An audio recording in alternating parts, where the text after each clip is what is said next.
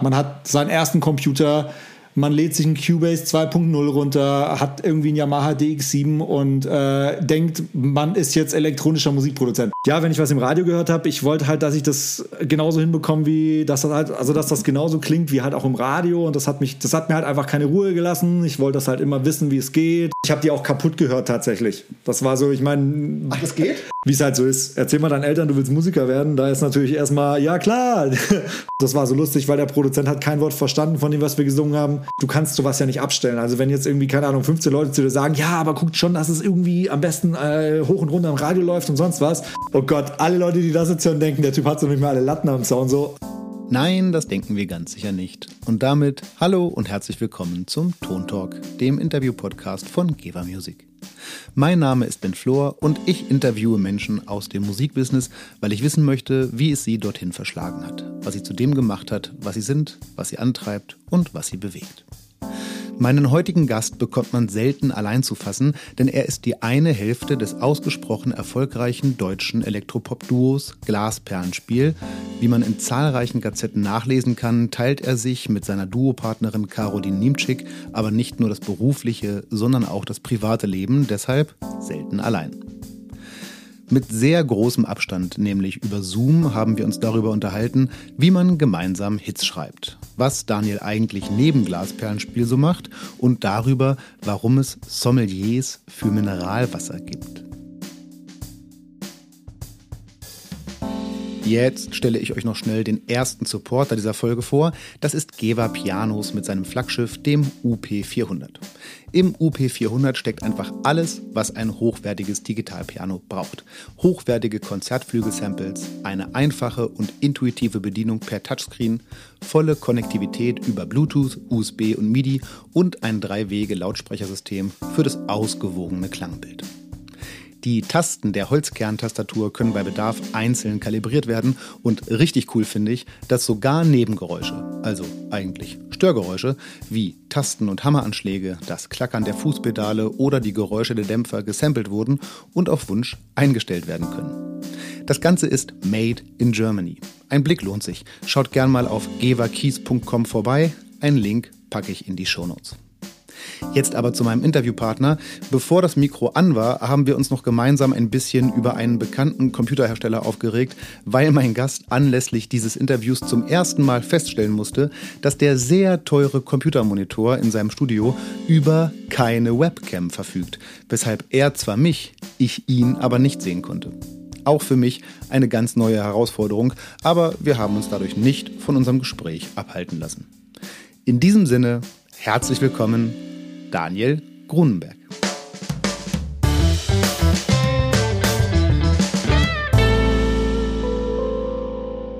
Absolut absurd. Vor allem auch so eine riesengroße Firma, die ja sonst alles mit Kamera verseht. Da haben sie sie dann einfach weggelassen. Super, super Idee. Ja, geht direkt eine E-Mail raus. Ja, absolut. Sag mal, du kommst ja gebürtig aus Baden-Württemberg und bist da auch ziemlich oft. Du lebst aber eigentlich in Berlin. Wo steckst du denn jetzt gerade?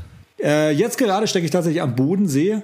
Ähm, da wir uns ja immer noch so im ja, Halb-Lockdown, keine Ahnung, wie man das bezeichnet, aber es ist ja auf jeden Fall, das Land ist etwas runtergefahren und ähm, da bin ich einfach, habe ich zu Caro gesagt, hey, lass uns am Bodensee gehen. Hier hat man ein bisschen mehr Fläche, hier kann man auch ein bisschen besser spazieren gehen und ähm, ja, einfach auch ein bisschen entspannen. Wir haben auch eigentlich, mein Headquarter-Studio ist auch am Bodensee.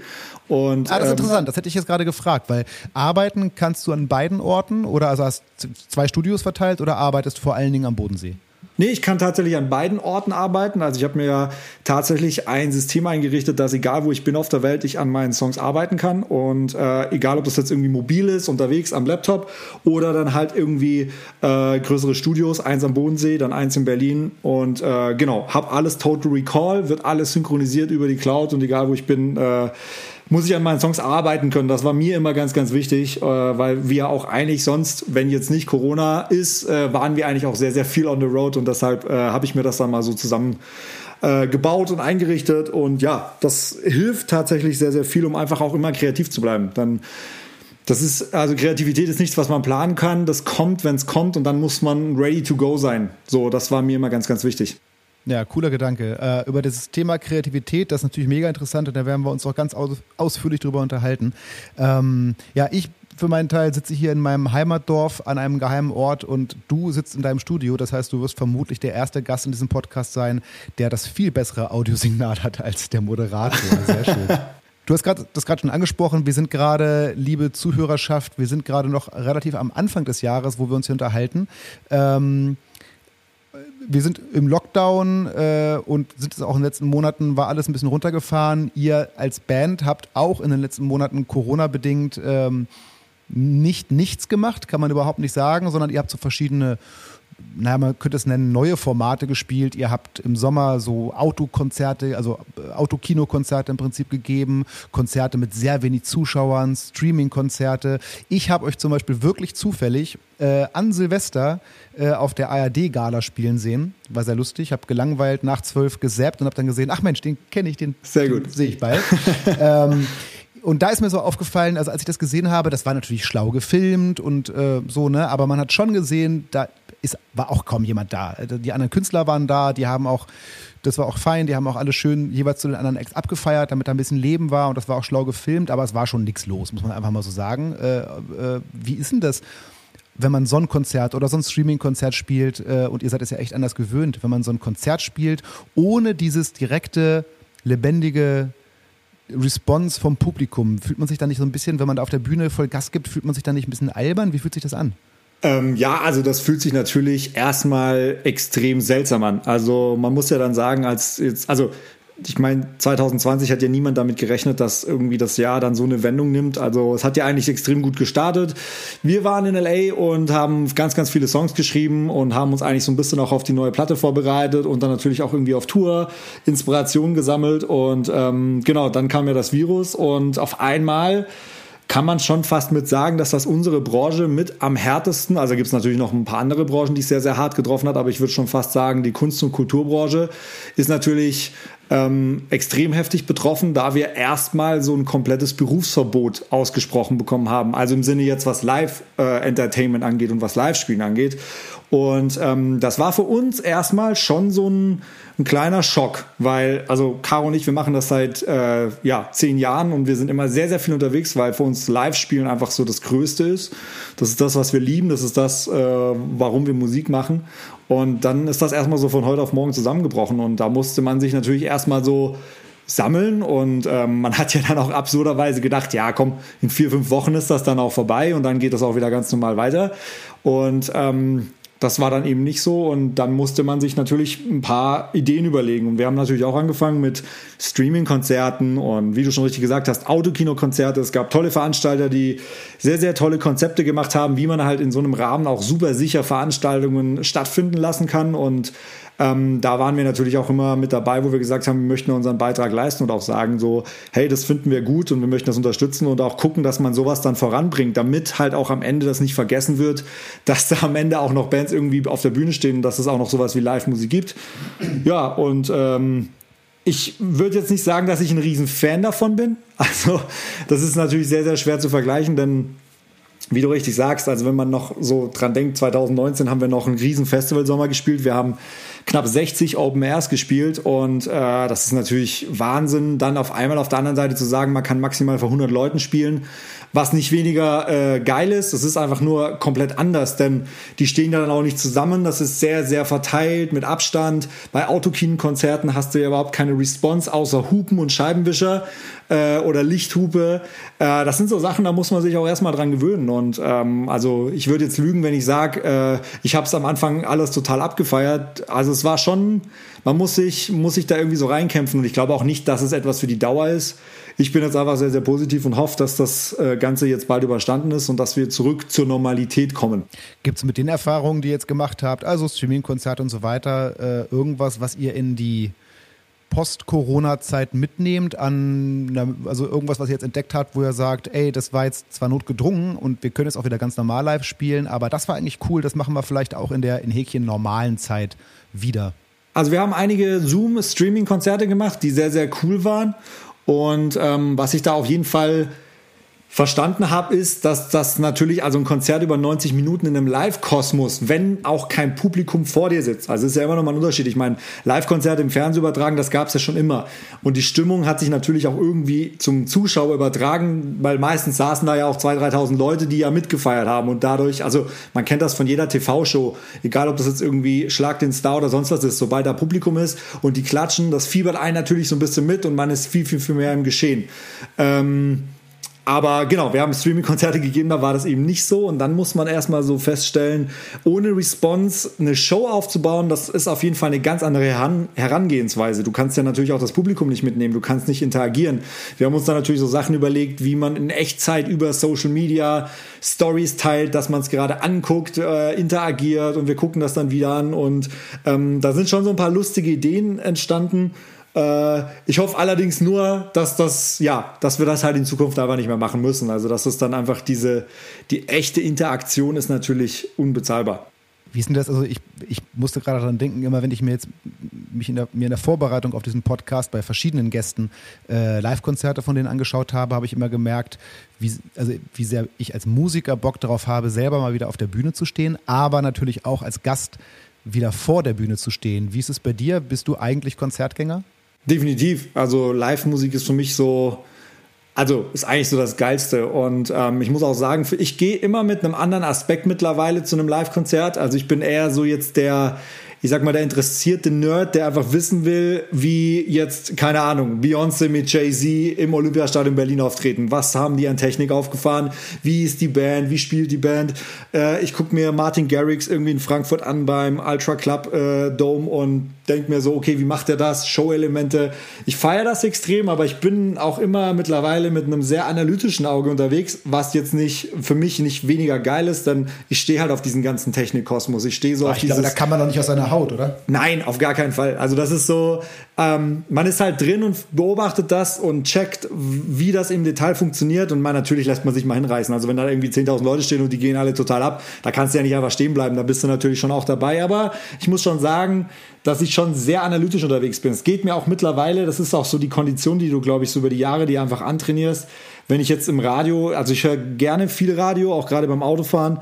Und ähm, wenn ich dann einfach so neue Songs höre und sowas, das so meine ersten Gedanken sind immer, okay, was für eine Kick haben die verwendet? Was für Samples haben die verwendet? Äh, oh, das, das Sample habe ich auch schon mal gehört und so. Also das ist so, aber ich will gar nicht sagen, dass das schlimmes Musikhören ist. Das ist einfach für mich mittlerweile so, das klingt komisch, aber es ist für mich halt so die Art, wie ich Musik höre. Und wie ist denn das? Gibt es da so, also wenn du bei irgendeinem Konzert stehst, ich sag mal, ne, Jay-Z mit Beyoncé oder ähm, du hörst eine Nummer im Radio von irgendjemandem, gibt es da irgendwie einen VIP-Vorteil? Hast du da irgendwie Andockpunkte, das auch mal tatsächlich rauszukriegen oder zu sagen, ey Leute, kann ich hier mal rechts hinter die Bühne, ich würde da gerne mal gucken, was ihr verwendet oder ich rufe mal den Produzenten an, sag mal, was hast du denn da benutzt? Äh, ja, bei den Produzenten wird es schon ein bisschen schwieriger, aber ich sag mal, alles, was so live stattfindet in Deutschland, ähm, da wird natürlich auch immer viel mit deutschen Crews gearbeitet und äh, ich sag mal, die Musikbranche, die ist sehr klein und man kennt sich natürlich und hat natürlich auch immer die Möglichkeit, mal so ein bisschen äh, zu schielen und zu gucken, hey, was, wie machen die das? Ähm, was haben die irgendwie für ein technisches, äh, ja, also generell, wie, wie bauen die halt ihre Speaker auf?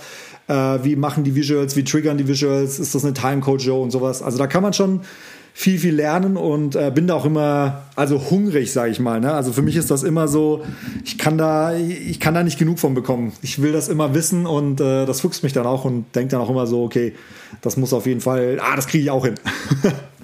Liebe ZuhörerInnen, wenn ihr nicht wisst, was eine Timecode-Show ist, dann schreibt das gerne. Vielleicht machen wir mal eine Story drüber. Jetzt erklären wir es nicht. Ähm, pass auf, ich würde äh, wahnsinnig gerne noch viel mehr, und das werden wir auch noch, in dieses ganze Thema Komposition, Glasperlenspiel, Live und so weiter einsteigen. Aber ich würde gleich, gleich gerne erstmal zu dir kommen. Aber vorher, upala, jetzt habe ich gegen mein Mikro gehauen, das wird man wahrscheinlich gehört haben. Ähm, vorher, äh, mir brennt die ganze Zeit so eine Frage äh, seit der Recherche unter den Nägeln. Deswegen frage ich dich jetzt einfach mal so ein bisschen, bevor wir näher auf dich eingehen. Ähm, du bist ein Teil von Glasperlenspiel und der andere Teil ist Caroline Nimczyk. Habe ich das richtig ausgesprochen? Korrekt. Gut. Und wie ich gerade in der Anmoderation schon gesagt habe, die ist ja bekanntlicherweise nicht nur deine Bandpartnerin, sondern auch deine Freundin. Und ich habe auch schon im Intro die Regenbogenpresse, also die Gazetten angesprochen. Wenn man über euch googelt, findet man das, dieses Thema massenhaft. Deswegen habe ich mir auch hochunhaltig geschworen, dieses Thema werden wir nicht großartig ansprechen. Aber einmal muss ich es ansprechen. Natürlich, ist auch Weil, wenn man das, wenn man das googelt, man, es ist wirklich, also irgendwann wird es sehr redundant, weil alle fragen das Gleiche. Wie ist denn das so, als Paar zusammen eine Band zu haben? Wie schafft man das zusammen zu arbeiten, privat zu sein? und wann heiratet ihr endlich? Genau. Ich will auf diese Fragen überhaupt keine Antworten, aber mich würde mal interessieren, bedauert ihr es manchmal ein bisschen, eure Beziehung so öffentlich gemacht zu haben? Oh, das ist eine, also das ist eine interessante Frage. Also ich glaube, bedauern auf gar keinen Fall. Und ich glaube auch, dass ähm, das eigentlich in dem Kosmos, in dem wir uns bewegen, wäre das auch, glaube ich, nicht möglich gewesen, ähm, hinterm Berg zu halten. Also ich schätze tatsächlich auch einfach, also am Ende man ist ja zusammen und man liebt sich und das muss, das muss man ja auch nicht verstecken. So, was wir halt immer gemacht haben, ist tatsächlich, dass wir das am Anfang schon so getrennt haben, dass wir natürlich nicht als das Paar wahrgenommen werden, die Musik machen, sondern wir wollten die Band sein, die auch ein Paar ist, wenn du verstehst, was ich meine. Ihr, ihr macht also, ja auch, ja, ihr macht ja auch jetzt auch kein öffentliches Drama oder keine so, also wenn man euch öffentlich wahrnimmt, also auch auf Social Media Kanälen, dann seid ihr die Band. Das ist schon, das ist tatsächlich so. Genau, und das ist so, und das ist kein Geheimnis, dass wir zusammen sind. Und das ist auch am Ende natürlich nicht immer einfach, muss man ganz klar sagen. Äh, da gab es auch einfach mal Zeiten, die ein bisschen schwieriger waren. Aber ich sag mal so, wenn du mich vor zehn Jahren gefragt hättest, ich hätte dir nicht sagen können, ob es funktioniert, aber ich bin ähm, überaus glücklich, dass es funktioniert. Es fühlt sich extrem schön an und auf der anderen Seite sind dadurch Sachen entstanden, die, glaube ich, so nie entstanden wären und ähm, das schweißt natürlich schon sehr, sehr krass zusammen und man hat halt so ein gemeinsames Ziel in seinem Leben und das ist was sehr, sehr Schönes, denn man baut quasi, also man ist gemeinsam, kämpft für etwas und man hält sich gegenseitig den Rücken frei und ähm, wie gesagt, das ist nicht immer einfach. Da clasht es natürlich auch einfach mal, weil vielleicht dann doch einmal so ein bisschen die Meinungen auseinandergehen oder die Visionen. Aber äh, ich glaube, das ist ganz normal, das gehört dazu. Und äh, ich kann so all over sagen, das ist äh, was sehr, sehr Schönes und ich genieße das extrem und ähm, habe es auch noch irgendwie keinen Tag bereut. Das klingt echt total gut, muss ich mal so sagen. Wie aber gesagt, ich könnte so jetzt auch die ganzen Schattenseiten auspacken, aber äh, ah, am Ende des Tages dann, dann kommt die ganze äh, Boulevardpresse. Nein, also das ja, ist schon. Nein. nein, um Gottes Willen. Aber ich kündige dir jetzt schon mal an, ich habe weil, also man, wenn man euch so ähm, euch ein bisschen recherchiert, euch ein bisschen verfolgt und die Fans von euch werden das ja auch mitkriegen, die euch auf Social Media folgen, es sieht schon alles aus, also sieht schon alles danach aus, als wenn ihr über die letzten, ich weiß nicht wie vielen Jahre, echten Run hättet. Und dazu habe ich auch noch ein Ding, aber das frage ich später. Sehr Jetzt würde ich gerne erstmal ein bisschen was über dich erfahren, weil tatsächlich habe ich festgestellt, man erfährt, wenn man über euch recherchiert, doch relativ viel über euch als Band. Man erfährt so ein paar Hard Facts über euch, na, wie man das über Bandmitglieder halt so erfährt. Alter, Größe, aber, Gewicht. ja, da, also da wird schon langsam schwierig. Alter kriegt man noch hin, aber ähm, tatsächlich muss ich sagen, dass man nicht so wahnsinnig viel über dich persönlich rausfindet. Dann eher noch über Caroline, wegen, ach naja, DSDS-Juroren und so, ne, so Kram, da ist ja mal ein bisschen was links und rechts runtergefallen, aber über dich persönlich eigentlich gar nicht so wahnsinnig viel außerhalb der Glasperlenspielwelt. Und das wollen wir mal ein bisschen aufräumen. Ja, finde ich ähm, gut. Über, also mich interessiert ja immer ganz besonders, wieso macht ihr eigentlich, ihr Musiker, das, was ihr gerade macht? Wie kam das? Und da also, würde ich natürlich wahnsinnig gerne ein bisschen tiefenpsychologisch rangehen und mich fragen, wie seid ihr eigentlich aufgewachsen? Also ich weiß über dich eigentlich nur, über deine Jugend eigentlich nur, dass du 1988, wenn ich recht erinnere, im November in Stockach in Baden-Württemberg geboren bist. In Konstanz, richtig? Äh, Konstanz bin ich geboren, aber ja, das ist quasi, gehört also, dazu. Okay. Und ich weiß noch, dass du Ministrant warst. Korrekt. Und dass du als solcher in so ich glaube, das waren so Kirchenbands oder so christliche Schülerbands gespielt hast, die am Ende ja auch ein bisschen die Basis äh, für Glasperlenspiel waren. Das ist ungefähr das, was man über dich so relativ gut rausbekommt. Aber was ich gar nicht so rauskriege, ist, wie, wie bist du denn da eigentlich aufgewachsen? Genau, also ich, jetzt, jetzt ist die Frage, wo fängt man an? also ich glaube so, also genau, ich muss mal so anfangen. Mein, mein Dad, der hat ein äh, Elektrofachgeschäft in Stockach äh, und dementsprechend bin ich mit sehr, sehr viel Technik groß geworden.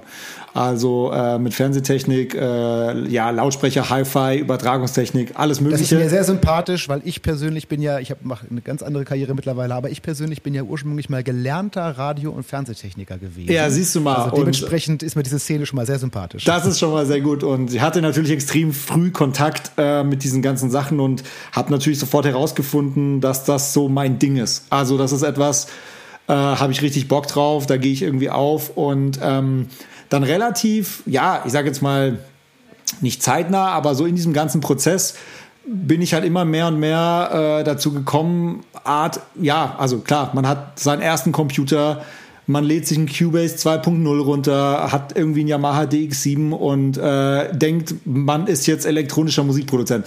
Äh, es gibt Leute, die haben mit der Ausstattung fantastische Platten gemacht. Also. Absolut, also. absolut. Äh, ich war es nicht, aber ähm, naja, also so habe ich natürlich angefangen. Und äh, für mich, witzigerweise und absurderweise, war Musik und Technik immer so dasselbe. Also für mich hat das komplett Sinn gemacht und äh, auch so, keine Ahnung, in Verbindung mit Mathematik und so. Für mich in meinem Kopf ist das alles in derselben Region gespeichert. Warst du gut in Mathe? Ja. So in der Schule? Tatsächlich. Tatsache? Ja. Warst du guter Schüler? Also, na, ich sag mal so, Mathe war immer so ein Selbstläufer. Ich war dann eher so, ich war in Deutsch überhaupt nicht gut.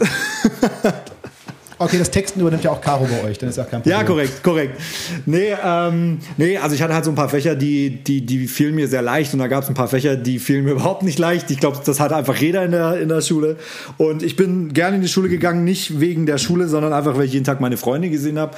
Und ähm, ja, ich bin dann irgendwie so ein bisschen in die Musik reingerutscht. Dadurch auch, dass meine Eltern mich natürlich gezwungen haben, Instrument zu spielen, wie das halt so klassisch ist. Also du bist ja nicht fünf Wirklich? Haben die dich wirklich, also ich weiß, dass du, du bist ein tatsächlich sehr guter Pianist äh, und ich weiß, dass du auch, du musst ja auch Klavierunterricht gehabt haben. Genau. Irgendwie so, war das so? Und das war so ein bisschen, Daniel, mach mal, die Eltern sagen es. Ja, natürlich. Also, du, ich, also ich wage mal zu behaupten, dass du jetzt mit so, also ich habe angefangen, da war ich äh, ja, zehn Jahre alt. Da kommst du jetzt nicht auf die Idee zu sagen, hey, ich will jetzt äh, geiler Pianist werden, weil, äh, genau, da, da müssen dich deine Eltern erstmal wieder so ein bisschen dazu zwingen, was aber tatsächlich sehr, sehr positiv war, denn das hat mir relativ schnell sehr viel Spaß gemacht und äh, habe mich dann natürlich so ein bisschen äh, auch immer mehr und mehr reingefuchst. Und ähm, das hat sich dann für mich in meinem Kopf alles so verbunden und habe natürlich auch angefangen in den ersten Bands zu spielen. Und natürlich auch aufgrund dessen, dass ich ministrant war, gab es da die ersten Auftrittsmöglichkeiten, denn da gab es dann auch sowas wie eine Jugendgruppenband. Und äh, das waren so meine ersten musikalischen Erfahrungen, die ich dann halt in einer, in einer Band gesammelt habe. Und ähm, ja, habe halt parallel immer versucht irgendwie Musik zu produzieren, denn ich habe halt einfach ja, wenn ich was im Radio gehört habe, ich wollte halt, dass ich das genauso hinbekomme, wie dass das halt, also dass das genauso klingt wie halt auch im Radio. Und das hat mich, das hat mir halt einfach keine Ruhe gelassen. Ich wollte das halt immer wissen, wie es geht und habe das dann versucht, mir alles so autodidaktisch beizubringen und habe da auch nicht locker gelassen. Und äh, parallel zu dem, dass ich halt immer auch dann Klavier gespielt habe, hat sich das dann quasi so alles entwickelt und ergeben. Und ähm, ja, habe dann Musik gemacht und äh, irgendwann, also mit fünften, mit 16 habe ich, ne, 15, 16 habe ich äh, Caro kennengelernt. Und das war schon so eine Phase, da hat sich das dann quasi äh, zu einer Jugendband entwickelt. Also da haben wir dann auch quasi Sachen gecovert, die wir gut finden. Also das wurde dann immer alles so ein bisschen, ähm, ja, ich war ein riesen Michael Jackson-Fan. Also ich kann mich noch erinnern, so mit sechs Jahren stand ich halt vorm Fernsehen und habe halt versucht, so die ganzen Dance-Moves von ihm nachzumachen. Welche Platte war deine, was war so deine Michael Jackson-Platte damals? Äh, Bad und Thriller. Ja. Bad war auch meine, war meine erste LP überhaupt, die ich jemals besessen habe und die feiere ich auch bis heute. Ja. Es ist absoluter also. Wahnsinn und das war, also ich habe die auch kaputt gehört tatsächlich. Das war so, ich meine. Ach, das geht? Ja, ey, ich wusste es auch nicht, aber als Kind ist man da echt so, also ich meine, du kannst ja auch einen Song eine Million Mal hören und dir geht es einfach nicht auf die Nerven. Ne? Ich glaube, meine Eltern, die haben irgendwann Michael Jackson nicht mehr hören können, aber ich so auf Repeat die ganze ganzen Tag die Platte gehört. Und tatsächlich, du kannst CDs kaputt spielen, wusste ich auch nicht. Aber das heißt, das fand ich gerade so, das war so ein bisschen im Nebensatz eigentlich, aber das ist interessant, weil ich mich äh, sowieso gefragt habe, also wie jemand so Klavier spielen lernen kann. Erschließt sich mir, man hat irgendwann Unterricht ähm, und ähm, naja, man lernt halt Klavier spielen. Aber was ich immer, also schon immer spannend finde, woher so ein Produktions-Know-how kommt. Das heißt, du hast im Prinzip damals schon angefangen, dir deinen jetzigen Wissensstand so aufzubauen. Also du hast jetzt nicht nochmal irgendwann Tontechnik studiert oder so, sondern hast einfach immer schon immer gebruckelt. Genau, ich habe mich da immer schon reingefuchst und für mich war immer so die Devise, ich muss das halt so hinkriegen wie äh, die Songs, die halt im Radio laufen. So, das war mein ganz, ganz großes Ziel und darauf habe ich immer hingearbeitet und mir war das auch tatsächlich gar nicht wichtig, ob äh, mir das jetzt jemand beibringt oder nicht. Ich fand eher so diesen Wissensdurst danach, ich muss es rausfinden, so für mich äh, viel interessanter. Und ähm, das hört sich jetzt zwar wunderschön an, aber ich meine natürlich die ersten Jahre, das klang alles unfassbar scheiße, was ich gemacht habe. Und ich meine, allein schon, ich meine, jetzt wird sehr technisch, aber so MIDI-Sequencer und auch so die ersten Sample-Instrumente und sonst was, das war ja alles noch nicht so eine Qualität. Ähm, und äh, dementsprechend, man hat ja früher auch noch sehr, sehr viel live eingespielt, weil man sonst natürlich auch gar nicht zum Klingen gebracht hat. Aber das hat sich halt so krass entwickelt und ich muss auch sagen, so eine Komponente neben Michael Jackson war für mich, oder ich sag mal so ein Genre, was für mich so, da gingen mir halt richtig die Augen auf, war halt äh, Daft Punk habe ich so die mhm. erste Discovery-Platte gehört und ähm, es war für mich so, das hat alles Sinn gemacht, so diese ganze Fernsehtechnik, Computer, die Musik, die ich irgendwie gemacht habe und das, was Daft Punk gemacht hat, das war für mich einfach so, okay, das macht alles Sinn. es gehört irgendwie alles zusammen und ähm, genau, das sind dann einfach so die, die Pioniere gewesen, die ich einfach gehört habe und einfach äh, geil fand. Bist du beim Klavierspielen auch so Techniker oder ist es anders? Ja, lustigerweise, ich habe äh, zwölf Jahre, also Hardcore klassischen Klavierunterricht gehabt. Also so wirklich mit ähm, Fingersätze bis hin zu Rachmaninov habe ich gespielt. Aber irgendwann hat mir das auch nicht gereicht. Also mir war das dann irgendwie so, ähm, ich war nie der Du wolltest nicht in der Rachmaninov Coverband spielen. Genau, genau. Und äh, tatsächlich, ich war auch nie sonderlich der gute Blattspieler. Also wenn ich irgendwie so eine krasse Partitur vorgelegt bekommen habe, da musste ich mich schon so eine Woche irgendwie reinknien. Und für mich war das alles nicht ähm, frei genug. Also ich habe immer gedacht so, ey, wenn ich mir so einen Herbie Hancock anhöre, das der kann auch Rachmaninov spielen, aber der kann auch anderes geiles Zeug spielen.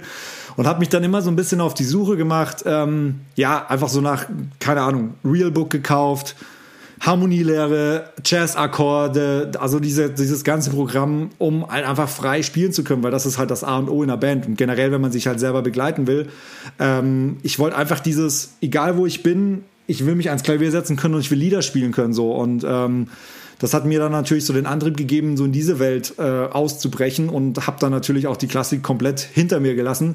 Äh, möchte ich nicht missen, denn einfach so was Technik angeht, ist das also die beste Schule, gar keine Frage.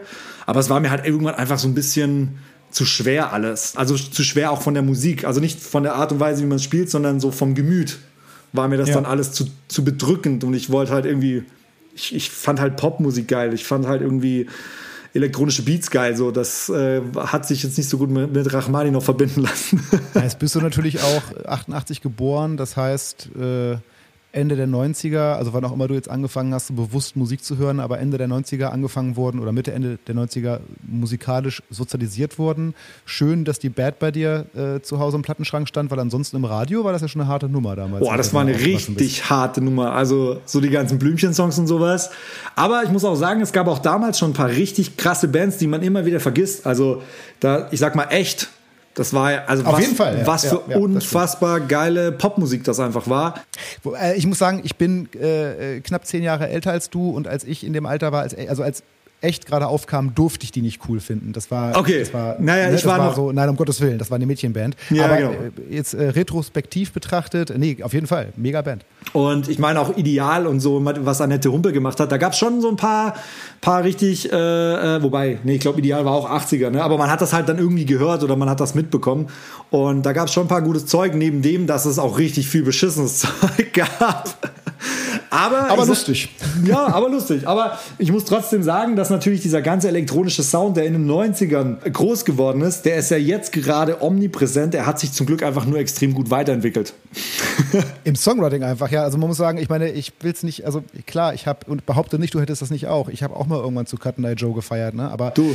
Ähm, so, genau, reden wir nicht weiter drüber, um Gottes Willen. Aber ähm, ja, tatsächlich, was äh, an elektronischer Musik, auch an elektronischer Popmusik so passiert, ist schon wesentlich weiter als das damals. Auch wenn man sagen muss, die 90er sind, was das, an, das angeht, unwahrscheinlich markant. Das kann man mal klar sagen.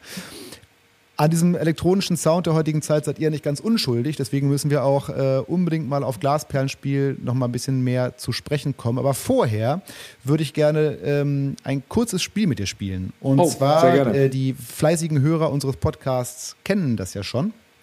Es ist das allseits bekannte und beliebte Klischeespiel. Ich habe eine äh, ganze Ecke an ganz breit getretenen Musiker-Klischees gesammelt und ähm, hab dir im, vor der Sendung, weil du leider keine Karten ziehen kannst, ich kriege sie nicht durch den Bildschirm, hab dich bereits blind drei auswählen lassen. Und ich würde jetzt einfach diese Klischees nacheinander vorlesen und würde dich bitten, dass du sie jeweils ähm, kommentierst. Mein persönliches Ziel ist es immer, die Klischees als falsch darstellen zu können. Leider gelingt das nicht immer. Und wir müssen natürlich ehrlich bleiben. ja, klar, das, ne? stimmt, das stimmt. Mal gucken. Also, noch steht es 0 zu 0. Wir fangen mal an. Erstes Klischee finde ich schon wunderbar. Musiker sind Alkoholiker und nehmen Drogen. Alle. äh, also, auf, ich, ich kann ja nur ehrlich auf meine Person jetzt antworten. Ähm, tatsächlich äh, muss, ist falsch, denn ich trinke schon seit acht Jahren kein Alkohol mehr. Gar und äh, genau, ja, äh, Drogen bin ich auch nicht der Typ für. Hängt, glaube ich, auch so ein bisschen damit zusammen, da ich ein, also Caro würde schon sagen, ich bin ein Control Freak. Ich würde es nicht ganz so hart ausdrücken.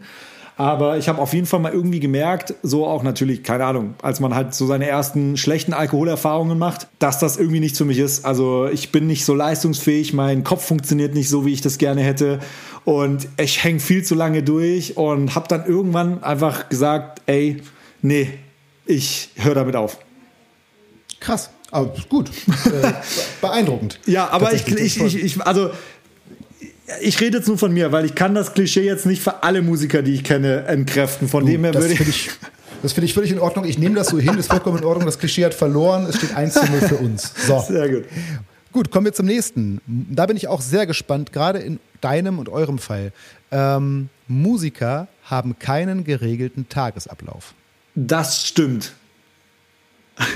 Tatsächlich haben wir das bisher alle gesagt. Allerdings muss man ja noch dazu sagen, nicht geregelt heißt ja nicht nicht strukturiert. Genau. Also ich würde mal sagen, es ist wirklich kein Tag wie der andere. Es sei denn, man ist so ein bisschen auf Tour da sind natürlich viele Abläufe äh, sehr, sehr ähnlich, aber. Oh, das kann auch total langweilig sein, oder? So auf Tour in Bus steigen, losfahren, ankommen, Soundcheck warten, Gig, in Bus steigen, losfahren, ankommen, oder? Ja, also es ist, es ist tatsächlich irgendwie, ist das eine gesunde Abwechslung zu dem, was wir halt sonst so für ein chaotisches Leben haben.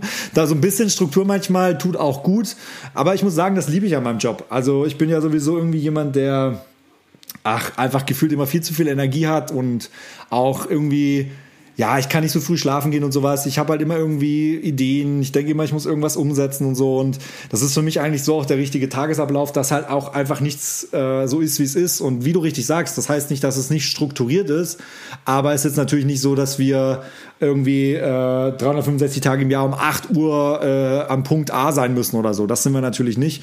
Ähm, aber dafür hat man halt so andere kreative äh, Spotzeiten. Also ich sage jetzt mal, wenn du im Studio bist, ist das natürlich eine sehr, sehr kreative Zeit. Da bist du auch immer sehr, ja, ich sag mal, eingeschlossen und ähm, versuchst natürlich auch von der Außenwelt gar nicht so viel mitzubekommen, also nicht so viel Ablenkung zu bekommen. Das ist so das richtige Wort, was auch immer schwieriger wird, weil, ja, wir wissen es alle, äh, Smartphone ist immer dabei und ähm, klingelt dann halt auch und dann guckt man natürlich auch drauf. Uh, und dann hat man natürlich so die Tourphase, man ist viel unterwegs und das genießen wir natürlich sehr, weil wir es auch mögen zu reisen. Auch da müssen wir sagen, das fanden wir am Anfang auch echt eine krasse Umstellung. Also wir haben es nicht immer geliebt. So jetzt möchte man es nicht mehr missen. So am Anfang war es eher ein bisschen schwieriger. Auch gerade dann als Paar äh, permanent zusammen irgendwie zu reisen, unterwegs zu sein so. Aber ähm, das haben wir dann tatsächlich sehr lieben gelernt und äh, ja, also das Klischee kann ich dir leider nicht entkräften. Gut, das, damit bist du wirklich nicht alleine. Tatsächlich, äh, ja, muss man sagen, okay, eins zu eins für die Klischees. Jetzt kommt der Matchball. Musiker spielen immer aus Spaß. Das machen sie im Zweifelsfall auch mal umsonst. Ja, ich glaube, das Klischee spielt ein bisschen so darauf an, dass man als vielleicht, also auf dem Niveau, auf dem ich spiele, gerne mal solche Angebote bekommt. Ihr vielleicht ganz, ganz früher auch mal. Habt ihr nicht mal Bock, da und da zu spielen? Das ist super Werbung für euch. ich weiß, was du meinst. Hatten wir am Anfang auch. Also am Anfang nimmst du natürlich alles wahr, was du wahrnehmen kannst, damit du einfach nur irgendwie äh, Bühnen- und Auftrittsmöglichkeiten hast. Aber ich weiß schon, was du meinst ähm, ja, tatsächlich, also man ist schon so, man hat manchmal das Gefühl, so die, die Jukebox zu sein. Also da kommt jemand vorbei, drückt einen Knopf und jetzt spiel mal. Also genau auch so, ja, öfter mal so Familienfeste und sowas, wenn du dann einfach nur da bist und denkst, oh, jetzt mal vom ganzen Tourstress so einen gemütlichen Abend, äh, hätte ich jetzt auch mal irgendwie Bock und mal auch ganz abseits von der Musik, weil das ist ja auch. Oh, habt ihr sowas? Habt ihr so Familienfeste, wo dann einer kommt und sagt, oh, ihr beiden, macht doch hier, da ist ein, da ist ein Klavier, macht doch mal geiles Leben. Gibt's sowas? Ja, klar. Oh. Natürlich, also absolut. Wahnsinn. Liebe ZuhörerInnen, die jetzt gerade eben äh, sich selbst wiedererkennen, macht sowas nicht. Echt, das, ist, das geht, nee, bitte nicht. Das geht gar nicht. Wirklich. Man hat dann frei und man will auch wirklich nicht. Und wenn man dann sagt, äh, man will nicht, dann ist das nicht Fishing for Compliments oder so, sondern man will wirklich nicht. Genau, also man muss dazu ja auch immer so ein bisschen sagen, es ist, ähm, natürlich lieben wir Musik zu machen, aber natürlich auch so in geballten Phasen. Also ich kann mich erinnern, 2016 haben wir äh, knapp 200 Shows gespielt in einem Jahr. Und das war das äh, quasi das Erfolgsjahr von Geiles Leben.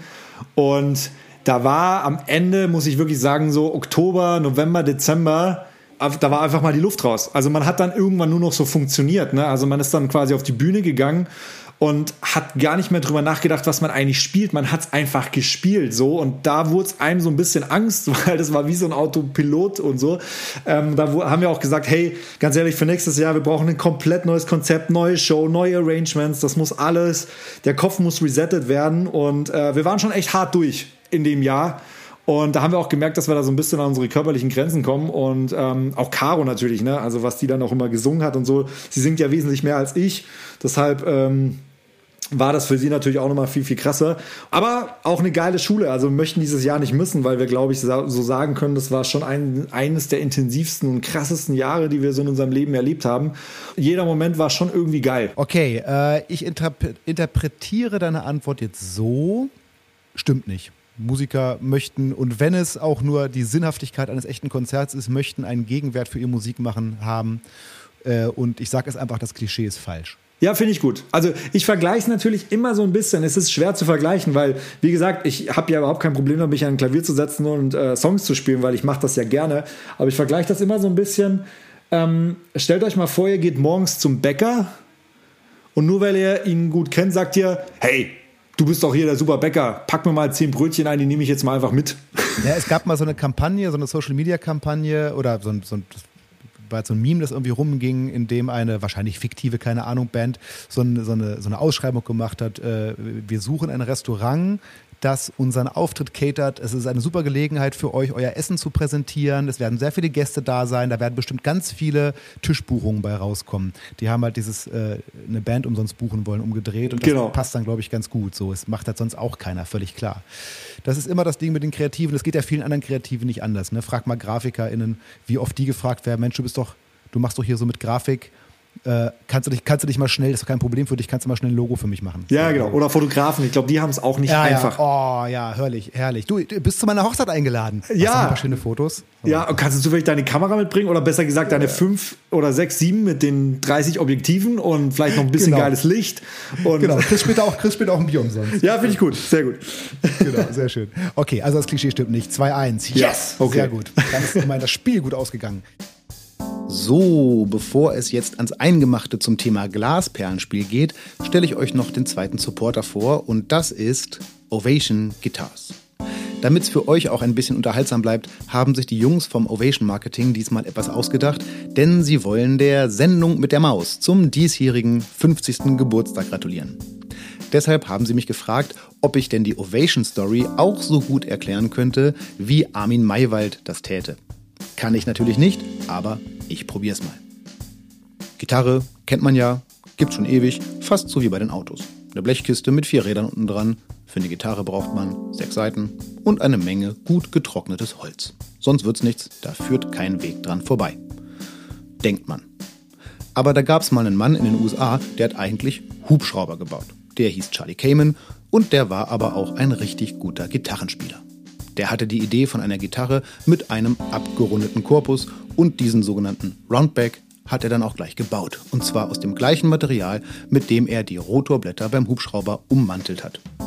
So ein Rotorblatt muss ganz schön was aushalten, ist also eine ganz schön stabile Gitarre. Klingt komisch, ist aber so. Aber das ist noch nicht alles. Ein paar Jahre später hat er dann noch einen Tonabnehmer erfunden. Seitdem kann man eine Akustikgitarre über einen Verstärker spielen, genauso wie eine E-Gitarre. Jetzt denkt ihr, für so eine Ovation-Gitarre muss man gleich richtig Geld ausgeben. Stimmt nicht. Dafür hat Ovation die Celebrity-Serie. Die hat gerade jede Menge neue Modelle bekommen. Für rechts- und linkshändige Stahl- und Nylonseiten. Und sogar ein Bass ist dabei. Und hier bekommt man so eine Gitarre schon für 450 Euro. Und jetzt erzählt uns der Daniel ein bisschen was über seine Band Glasperlenspiel.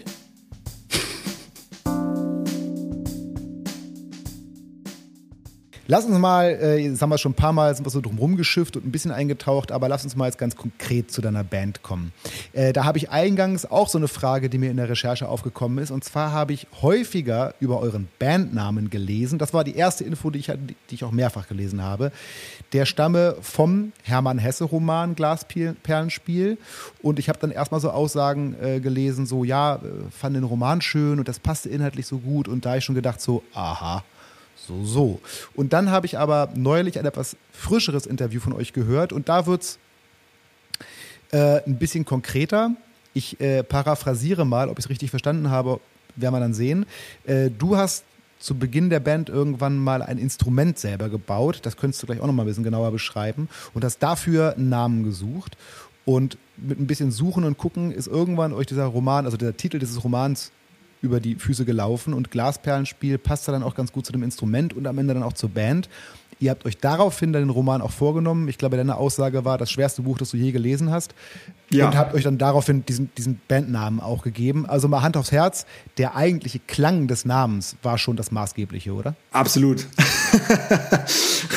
kann, ich, kann ich zu 100% bestätigen. Und, aber trotzdem muss ich sagen, dass ich das Genau, also wie du es richtig gerade gesagt hast, ähm, wir fanden den Namen super, aber haben halt gedacht, okay, wir können uns das halt nicht nach etwas benennen, was wir nicht wenigstens mal so im Ansatz verstanden haben. Und wer weiß, was da drin steht. Genau, wer weiß, was da drin steht. Nachher ist das so ein Synonym für, naja, ich sag's jetzt nicht, aber äh, auf jeden Fall haben wir uns das dann irgendwie zu Gemüte geführt. Also Caro und ich haben uns tatsächlich äh, jeweils ein Buch gekauft. Äh, ist jetzt auch kein kleines Buch, aber ist auch, wie gesagt, kein leichtes Buch. Ist äh, harte Philosophie, also viel ja, auch, also es gab Seiten in dem Buch, die musste ich sechsmal lesen, weil ich halt einfach, also kennt ihr dieses Phänomen, man liest eine Seite, die Seite ist durchgelesen und du hast keine Ahnung, was du gerade gelesen hast? Absolut. also, das ging mir öfter so in dem Buch.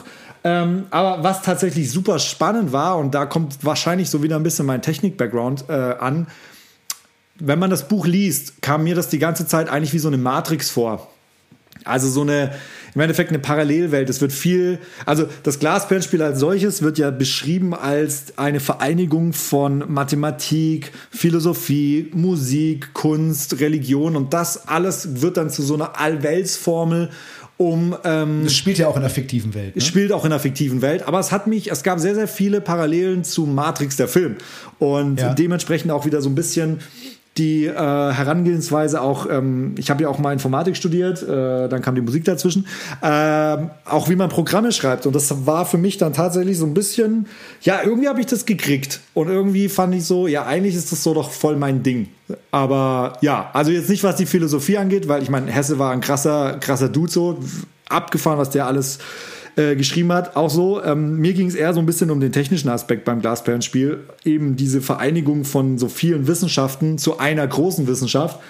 Und ähm, das passt halt auch so ein bisschen zu meiner Lebensphilosophie. Man muss halt immer so alle Aspekte sehen, um das Große und Ganze zu verstehen. Und deshalb äh, war das der Grund, wo wir gesagt haben, hey, das ist, passt eigentlich zu unserem Instrument und ähm, Let's do. Jetzt haben wir es mal eindeutig und ehrlich. Liebe Wikipedia, bitte hört diesen Podcast, damit ihr das mal richtig stellen könnt oder konkretisieren könnt. Äh, aber nochmal ganz kurz zu dem, also es gibt ja auch ein Instrument namens Glasperlenspiel, ja. habe ich verstanden. Das ist ein äh, elektronisches Percussion-Instrument mehr oder weniger. Genau. Auf dem man pentatonisch, das heißt immer richtig, äh, je nachdem, welche Tonart man einstellt, pentatonisch spielen kann. Und das gibt es auch noch, das Instrument. Ja, absolut. Wir haben das eigentlich auch, äh, ja, bis vor Corona hatten wir das immer dabei auf der Bühne. Und ähm, ja, du hast es eigentlich wie, genau. Wie, wie kam es denn dazu? Wie kamst du auf die Idee, so ein Ding zu bauen? Naja, man ist ja irgendwie, ey, das Erste, wenn du anfängst, echt ernst zu nehmen, darüber zu reden, dass du mit Musik dein Geld verdienen willst. Dann wirst du erstmal ausgelacht so. Und dann äh, kommt immer so die Frage, ja, aber was habt ihr denn, was andere nicht haben? Warum soll man jetzt eure Platte kaufen? Warum soll man eure Musik kaufen und so? Und dann habe ich immer gedacht, ey, ganz ehrlich, um diesen ganzen Diskussionen aus dem Weg zu gehen, baue ich jetzt halt einfach irgendwas, was nur wir haben, dass wir immer sagen können, ja, ey, Alter, wir hatten sonst noch ein selbstgebautes Instrument. Äh, das haben nur wir. Und ähm, das habe ich dann daraufhin gemacht. Und das hat sich so ein bisschen gegenseitig ähm, äh, hochgezogen, sage ich jetzt mal. Also es war natürlich erstmal ein elektronisches Glockenspiel, was eine Art, äh, man kann sich das vorstellen wie MIDI-Controller, wie eine Art Klaviatur, in der man dann einfach Percussion, also halt einfach wie so eine Art Glockenspiel und aber elektronisch. Mir war das wichtig, dass die Klangerzeugung, dass die quasi selber von mir mit einem Oszillator programmiert ist, so mehr, mehr oder weniger. Und daraufhin, dass ich aber das Glasperlenspiel gelesen habe, gab es einen Satz mit dem Glasperlenspiel ist alles möglich. So, also sprich, wer diese Weltphilosophie-Formel verstanden hat von Hermann Hesse, ich habe sie nicht hundertprozentig, ich habe sie gar nicht verstanden, aber äh, der kriegt quasi das Wissen, dass alles möglich ist. So, es gibt nichts Unmögliches. Und habe ich gedacht, wie geil wäre es denn eigentlich, wenn man mit dem Instrument keine Fehler spielen kann. Also quasi auch mit unserem Glasperlenspiel alles möglich ist. Und dann habe ich natürlich, äh, ja, bin ich in die Programmierung abgetaucht, in die Musiktheorie und habe halt gesagt, okay, geil, wir müssen es einfach nur auf die Tonart stimmen und dann kann Caroline da draufhauen, wie sie will ist richtig. Ist, also ich äh, muss unbedingt noch mal ein paar Konzerte von euch googeln äh, oder YouTuben und mir mal reinziehen, wie ihr das spielt. Das finde ich sehr, sehr interessant. Das Glasperlenspiel von Glasperlenspiel oder von Daniel genau genommen. Jetzt haben wir schon über eure Bandgründung und den Klang des Namens und so äh, gesprochen, aber davor, also du hast es gerade schon erzählt, du bist erstmal ein bisschen studieren gegangen und ich hätte dich auch gerne gefragt, was, aber das hast du schon gesagt, Informatik. Wer aus dir Informatiker geworden, wenn nicht Popstar? Ich glaube ja. Also man muss dazu auch sagen, natürlich hatte ich immer einen Freundeskreis. Ähm, wir waren immer schon so die Techies irgendwie und haben das halt auch immer gemacht. Und wir sind auch alle zusammen dann irgendwie studieren gegangen. Ähm, und ja, also ich glaube tatsächlich, wenn der Plattenvertrag nicht, also mein, ey, der größte Traum und Wunsch war immer Musik, ne? Aber es ist natürlich, wie es halt so ist. Erzähl mal deinen Eltern, du willst Musiker werden, da ist natürlich erstmal, ja klar, größte Begeisterung der Welt am Start. Ähm, nein, ich habe dann einfach gesagt, hey, ich mache das mit der Musik und ich meine, was gibt's einen besseren Weg, parallel Musik zu machen, wann, also du hast halt extrem viel Zeit, wenn du studierst. So. wenn man, also, ihr wisst, was Kommt ich meine. Ein bisschen aufs Studium an. Kommt aufs Studium an, aber ich sag mal so, man kann sich seinen Tag selber einplanen. Das ist schon mal ein ganz großer Pluspunkt in einem Studium. Ähm, und nein, also ich sage auch so Informatik und so, das, hat, das fiel mir immer sehr leicht. Das war immer eine Sache, die ich einfach geil fand. Und für mich war es auch tatsächlich gar nicht so weit weg von der Musik. Das, also für viele Menschen klingt das immer so absurd, das ist ja was ganz anderes. Und für mich war es aber gar nicht so krass was anderes, weil es für mich immer, wie ich schon anfangs gesagt habe, immer so in einem Kosmos stattgefunden hat. Und ähm, ja, habe das dann gemacht, habe zwei Semester studiert und dann kam im zweiten Semester, also Ende des zweiten Semesters, ich habe noch die Prüfung geschrieben gehabt, hat unser jetziger Manager, der immer noch unser Manager ist, äh, eine E-Mail geschrieben. Ey, Universal will euch mit eurer Musik unter Vertrag nehmen. Und das heißt ja jetzt auch nicht irgendein Wald- und Wiesenlabel, sondern Universal. Genau, Universal Music. Und dann habe ich halt einfach ob ihr mir das jetzt glaubt oder nicht, aber in der Sekunde, es war noch nicht mal was unterschrieben, aber als er das geschrieben hat, habe ich eine neue E-Mail aufgemacht, betreff Exmatrikulation äh, an die, meine Hochschule geschickt und gesagt so, Leute, tschüss, schickt mir meine Sachen zu, ich komme nie wieder.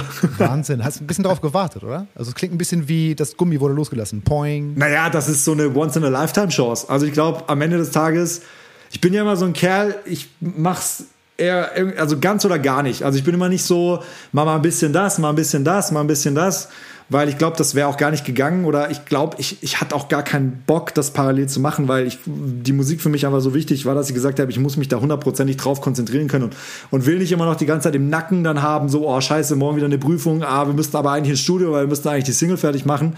Und ich habe, ey, ich habe das dann gesagt, so ganz ehrlich, ich bin noch so jung, ich probiere das jetzt ein paar Jahre mit der Musik. Wenn es scheiße läuft, ey, dann mache ich halt einfach das Studium weiter. Aber ich will das nicht so. Also, ich hatte nichts zu verlieren. Für mich war der Lebenstraum, immer Musik zu machen. Und das war die größte Chance, die ich da geboten bekommen habe. So eine Chance würde ich keine zweimal in meinem Leben bekommen. Und habe das dann einfach wahrgenommen. Das heißt, ihr habt Glasperlenspiel, oder äh, hieß dir damals schon Glasperlenspiel? Ja. Ähm, ja, also ja, genau, genau wir, also kurz davor, äh, also wir haben quasi, ja, doch tatsächlich, da hießen wir schon Glasperlenspiel. Es war eine kurze Zeit davor, da hießen wir noch anders. Aber ähm, als wir es dann wirklich so ernst gemeint haben und gesagt haben, hey, wir schicken auch unsere Demos irgendwie an Plattenfirmen, wir gehen auf Showcases, wir gehen nach Berlin, wir äh, wollen die Szene kennenlernen, äh, wir wollen gucken, wie das da stattfindet, äh, da hießen wir dann schon Glasperlenspiel, genau. Du legst mir hier ein Stichwort nach dem anderen in den Schoß, aber ich wollte eigentlich gerade nochmal wissen, das heißt, ihr habt dieses Ding, dieses Projekt, dieses Band schon auch immer ernsthaft, also immer mit dem ernsthaften Gedanken, das nach vorne zu bringen, das in die Charts zu bringen. Das, das war immer das, das war immer das, das Ding. Ey, das war mein Traum. Also erinnere dich an den Anfang. Ich habe gesagt, ich will Musik machen, die so klingt wie im Radio. Und deshalb war für mich das, das, das Ziel, was ich erreichen wollte. Ich wollte ins Radio und ich wollte ich wollte einfach meine Musik im Radio hören. So, das war für mich natürlich irgendwie das Größte. Und jetzt kurzes Reframing. Jetzt stell dir vor, da sitzen irgendwelche Kids vor dem Radio oder vor den Streaming-Geräten und hören Glasperl spielen und sagen sowas genau dasselbe. Ah, so will ich, das, das baue ich mal nach, so würde ich klingen.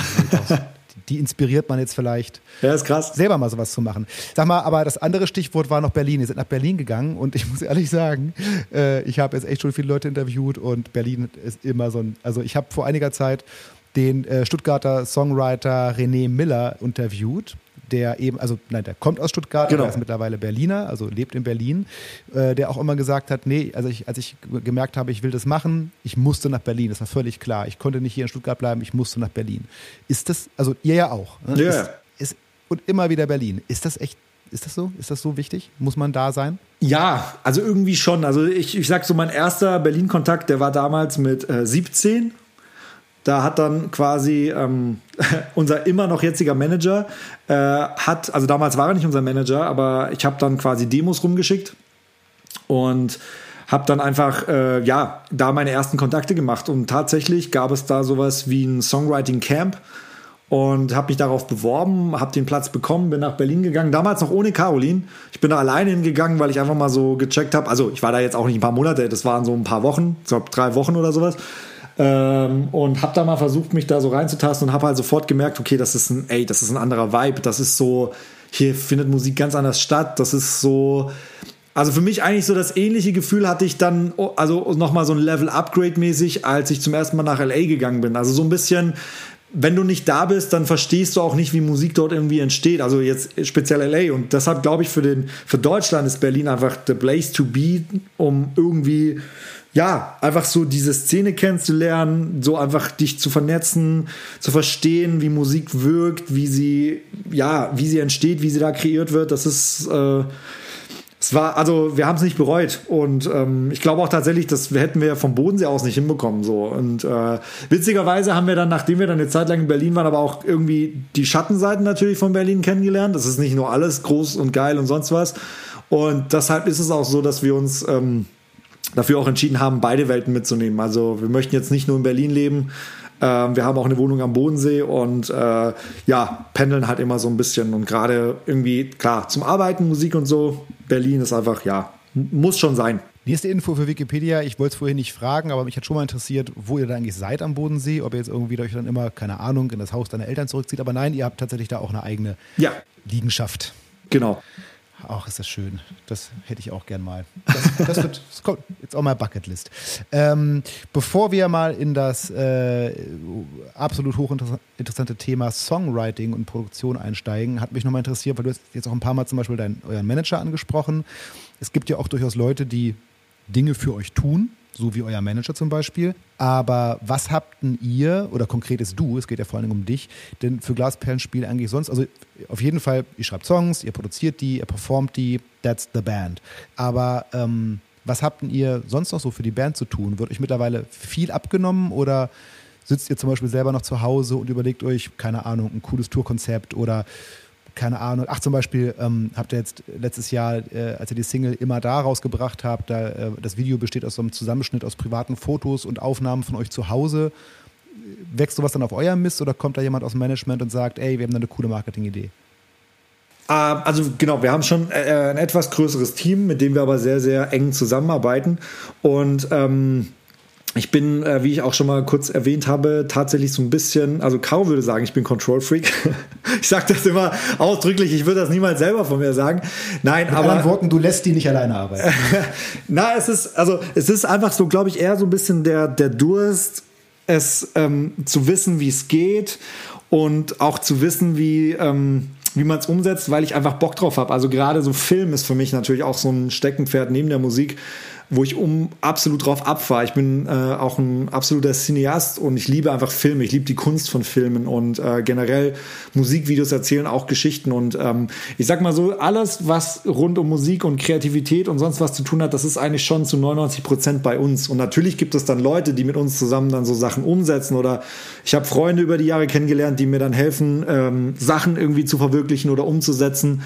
Aber das sind schon so unsere Ideen, die in uns drin sind, die wir dann auch so umsetzen wollen, weil es uns einfach auch wichtig ist, so dass die, das, was wir in unserem Kopf sehen, auch dann nach außen tragen. Also gerade ganz oft ist es so beim Songwriting, du weißt schon, wie das Video dazu aussieht, wenn du den Song schreibst oder wie du dir das vorstellst. Weil du, du stellst dir das ja auch in, als Geschichte vor oder als Bild. Und ähm, ja, da geht es halt um die Umsetzung. Und ganz oft, ey, ich habe auch schon ganz oft die Kamera äh, geführt bei unseren Musikvideos, weil ich einfach so ein, so ein Bild und einen Winkel irgendwie im Auge hatte, den ich anfangen wollte. Und ich mache das auch, ey, ich liebe das einfach gar nicht so. Ich würde das gar nicht als. Ähm, oh, das macht er jetzt auch noch, sondern ich will das machen. Also das, ich habe da irgendwie, ich habe da irgendwie Bock drauf, weil es für mich auch einfach wieder zusammengehört. Also es ist so ein Ding, äh, das, das, da muss man auch einfach sich so ein bisschen kreativ ausleben können. Und wie gesagt, Filmen und sonst was, angefangen vom äh, Color Grading bis hin zum fertigen Produkt und sonst was, ähm, ja, bin ich schon sehr involviert und habe da auch immer meine Finger im Spiel.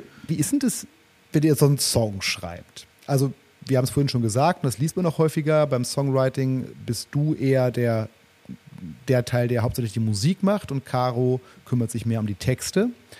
Äh, aber das würde ich ja ehrlich gesagt gerne ein bisschen genauer wissen. Wie läuft denn so ein, wenn es was gibt, so ein typischer Songwriting-Prozess bei Glasperlenspiel ab? Ähm, also wir haben, also Caro hat zum Beispiel ein äh, kleines Büchlein, also so ein, so ein ja, Felix, wie man das nennt. Also so ein, äh, da trägt sie einfach alles ein, was sie so inspiriert. Das kann mal ein Satz sein oder sonst irgendwie was. Das sind einfach so Ideen, die man einfach so sammelt, wenn man einfach ganz normal irgendwie ähm, ja, durch die Straße läuft. Das kann ein Schlagwort sein, das kann mal ein Satz sein, das kann eine Story sein, die ihr im Kopf schwört. Und das ist, muss man sich vorstellen, wie so eine Art Ideensammlung. Und was wir sehr, sehr gern machen und auch schon seit Jahren machen, ist, uns mit anderen Songwritern zusammenzusetzen, um einfach auch so ein bisschen aus seiner Bubble rauszukommen ich meine, kreativ sein heißt auch immer wieder über den Horizont zu schauen. Also man muss sich ja auch, also ich will mich als Künstler natürlich weiterentwickeln und deshalb, ähm, wenn man natürlich immer sehr close für sich ist, glaube ich, entstehen irgendwann keine freshen neuen Ideen mehr weil ich finde, Musik ist ein, ist ein krasses äh, Kollektivdasein. Also Musik entsteht aus vielen verschiedenen Richtungen, Einflüssen und äh, dementsprechend auch andere Songwriter. Wir lieben es, mit ähm, der Hip-Hop-Szene zusammenzuarbeiten. Wir schreiben extrem gerne mit Hip-Hopern zusammen weil die einfach ähm, eine ganz andere Art zu Texten haben, ähm, sehr reimbasiert, aber trotzdem immer geiles Storytelling, sehr ehrlich, sehr direkt raus da fühlen wir uns extrem wohl und äh, deshalb treffen, treffen wir uns ganz, ganz oft eben mit anderen Songwritern, die sehr im Hip-Hop vertreten sind und schreiben gemeinsam Songs aufgrund dessen, was wir an Ideen haben. Und bei mir ist es dann zum Beispiel so, dass ich einfach ganz oft, also ich bin eigentlich fast, ähm, also wenn ich, wenn ich nicht unterwegs bin, bin ich eigentlich fast immer im Studio, schraub an Tracks rum, mach Beats, auch heute noch, wenn ich was im Radio höre, denke ich, okay, wie haben die das gemacht? Ich will auch so einen Sound, ich will auch so einen Track. Äh, fang an, was zu bauen und äh, das nehmen wir genauso mit. Und dann, äh, ja, entstehen darüber, also daraus entstehen Songs am Ende des Tages. Aber dann gibt es schon nochmal irgendwann so, ihr geht dann schon nochmal über eine Klausur. Du hast vorhin gesagt, irgendwann anfangs, ihr wart äh, vor, 2019 äh, noch in LA, habt, äh, oder 2020 glaube ich sogar in LA, habt da Songs geschrieben. Also dann packt ihr diesen diesen äh, diese, diesen Sack an Ideen, an textlichen wie musikalischen Ideen ein und äh, zieht euch irgendwo hin zurück und schweißt daraus dann eine Platte zusammen oder wie kann genau. ich mir das genau. vorstellen? Ja, absolut richtig. Also man, man hat halt immer so seine Vision und am Ende versucht man ja natürlich auch immer von sich was zu erzählen. Ich meine, Songwriting ist auch so ein bisschen Therapie. Man erzählt, äh, man gibt auch Sachen von seiner Seele preis, die man sonst vielleicht niemandem sagen würde, weil es einfach viel, viel leichter ist, darüber zu singen, als darüber zu sprechen und ähm, Dementsprechend äh, ist es auch nicht immer so einfach. Also das ist auch nicht so, wenn man denkt, man hat da ein Riesenthema irgendwie und äh, daraus will man ähm, einen ein sehr emotionalen Song machen, ist das auch nicht so, dass man das dann sofort macht oder hinbekommt. Man sucht sich die Leute dann schon immer sehr, sehr gut aus, damit das Thema auch nicht verbrannt ist. Ne? Also das ist so, man manchmal ist das also Fluch und Segen zugleich. Manchmal will man einfach das beste Ergebnis haben, man wartet zu lange, dann schafft man einen Absprung nicht, aber so ist es halt im Leben manchmal. äh, mhm. Aber ja, so kann man sich das vorstellen. Und für uns ist es ganz, ganz wichtig, immer wieder beim Songwriting neue Wege zu gehen. Also gar nicht so in seinen, in seinen Strukturen festzuhängen, sondern immer wieder so, ey, was ist gerade aktueller Sound? Was entwickelt sich gerade für ein Sound? Wie kann man das umsetzen? Was ist, wie, was ist trotzdem Glasbandspiel als DNA im Sound? Das ist uns immer ganz wichtig und deshalb ähm, versuchen wir da auch hinzureisen, wo wir können, Musikszenen mitnehmen zu können, wo wir können. Wir haben zum Beispiel unser zweites Album komplett in London aufgenommen. Da habe ich mit einem Producer zusammengearbeitet, Joad Nevo. Der hat die Patcher Boys gemacht, der hat die Sugar Babes gemacht. Und ich, ich zu der Zeit, also auch jetzt immer noch, ich liebe so die ganze britische Musikkultur, also die Herangehensweise, wenn man überlegt, dass halt alles auf den Beatles basiert bei denen, egal ob das die Studios sind oder dann am Ende die Art und Weise, wie Musik gemacht wird. Diesen Einfluss wollte ich unbedingt für Glasbandspiel haben, Caro auch. Und deshalb sind wir für, für vier Monate nach London gegangen haben da unser zweites Album aufgenommen ähm, und das war so lustig, weil der Produzent hat kein Wort verstanden von dem, was wir gesungen haben aber die Musik hat gewirkt so und das fand ich einfach, also war eine sehr, sehr tolle Zeit. Wenn ihr so einen Song schreibt, du hast vorhin gesagt, äh, du hast dann schon ganz oft das Video vor Augen, aber ähm, wie geht ihr mental an so einen Song ran? Äh, also worauf ich hinaus will, ist, ich habe schon mit Bands gesprochen, die gesagt haben, äh, wenn wir jetzt Song schreiben, sehen wir immer den Live-Gig vor Augen, sehen wir die Menge abgerufen oder so. Was, was, ist, was, ist, was hast du vor Augen? Die, die, Platte, also wie es auf der Platte klingt, oder der Club, in dem es läuft, oder tatsächlich ein Live-Gig, oder was ist es? Wofür schreibst du das eigentlich?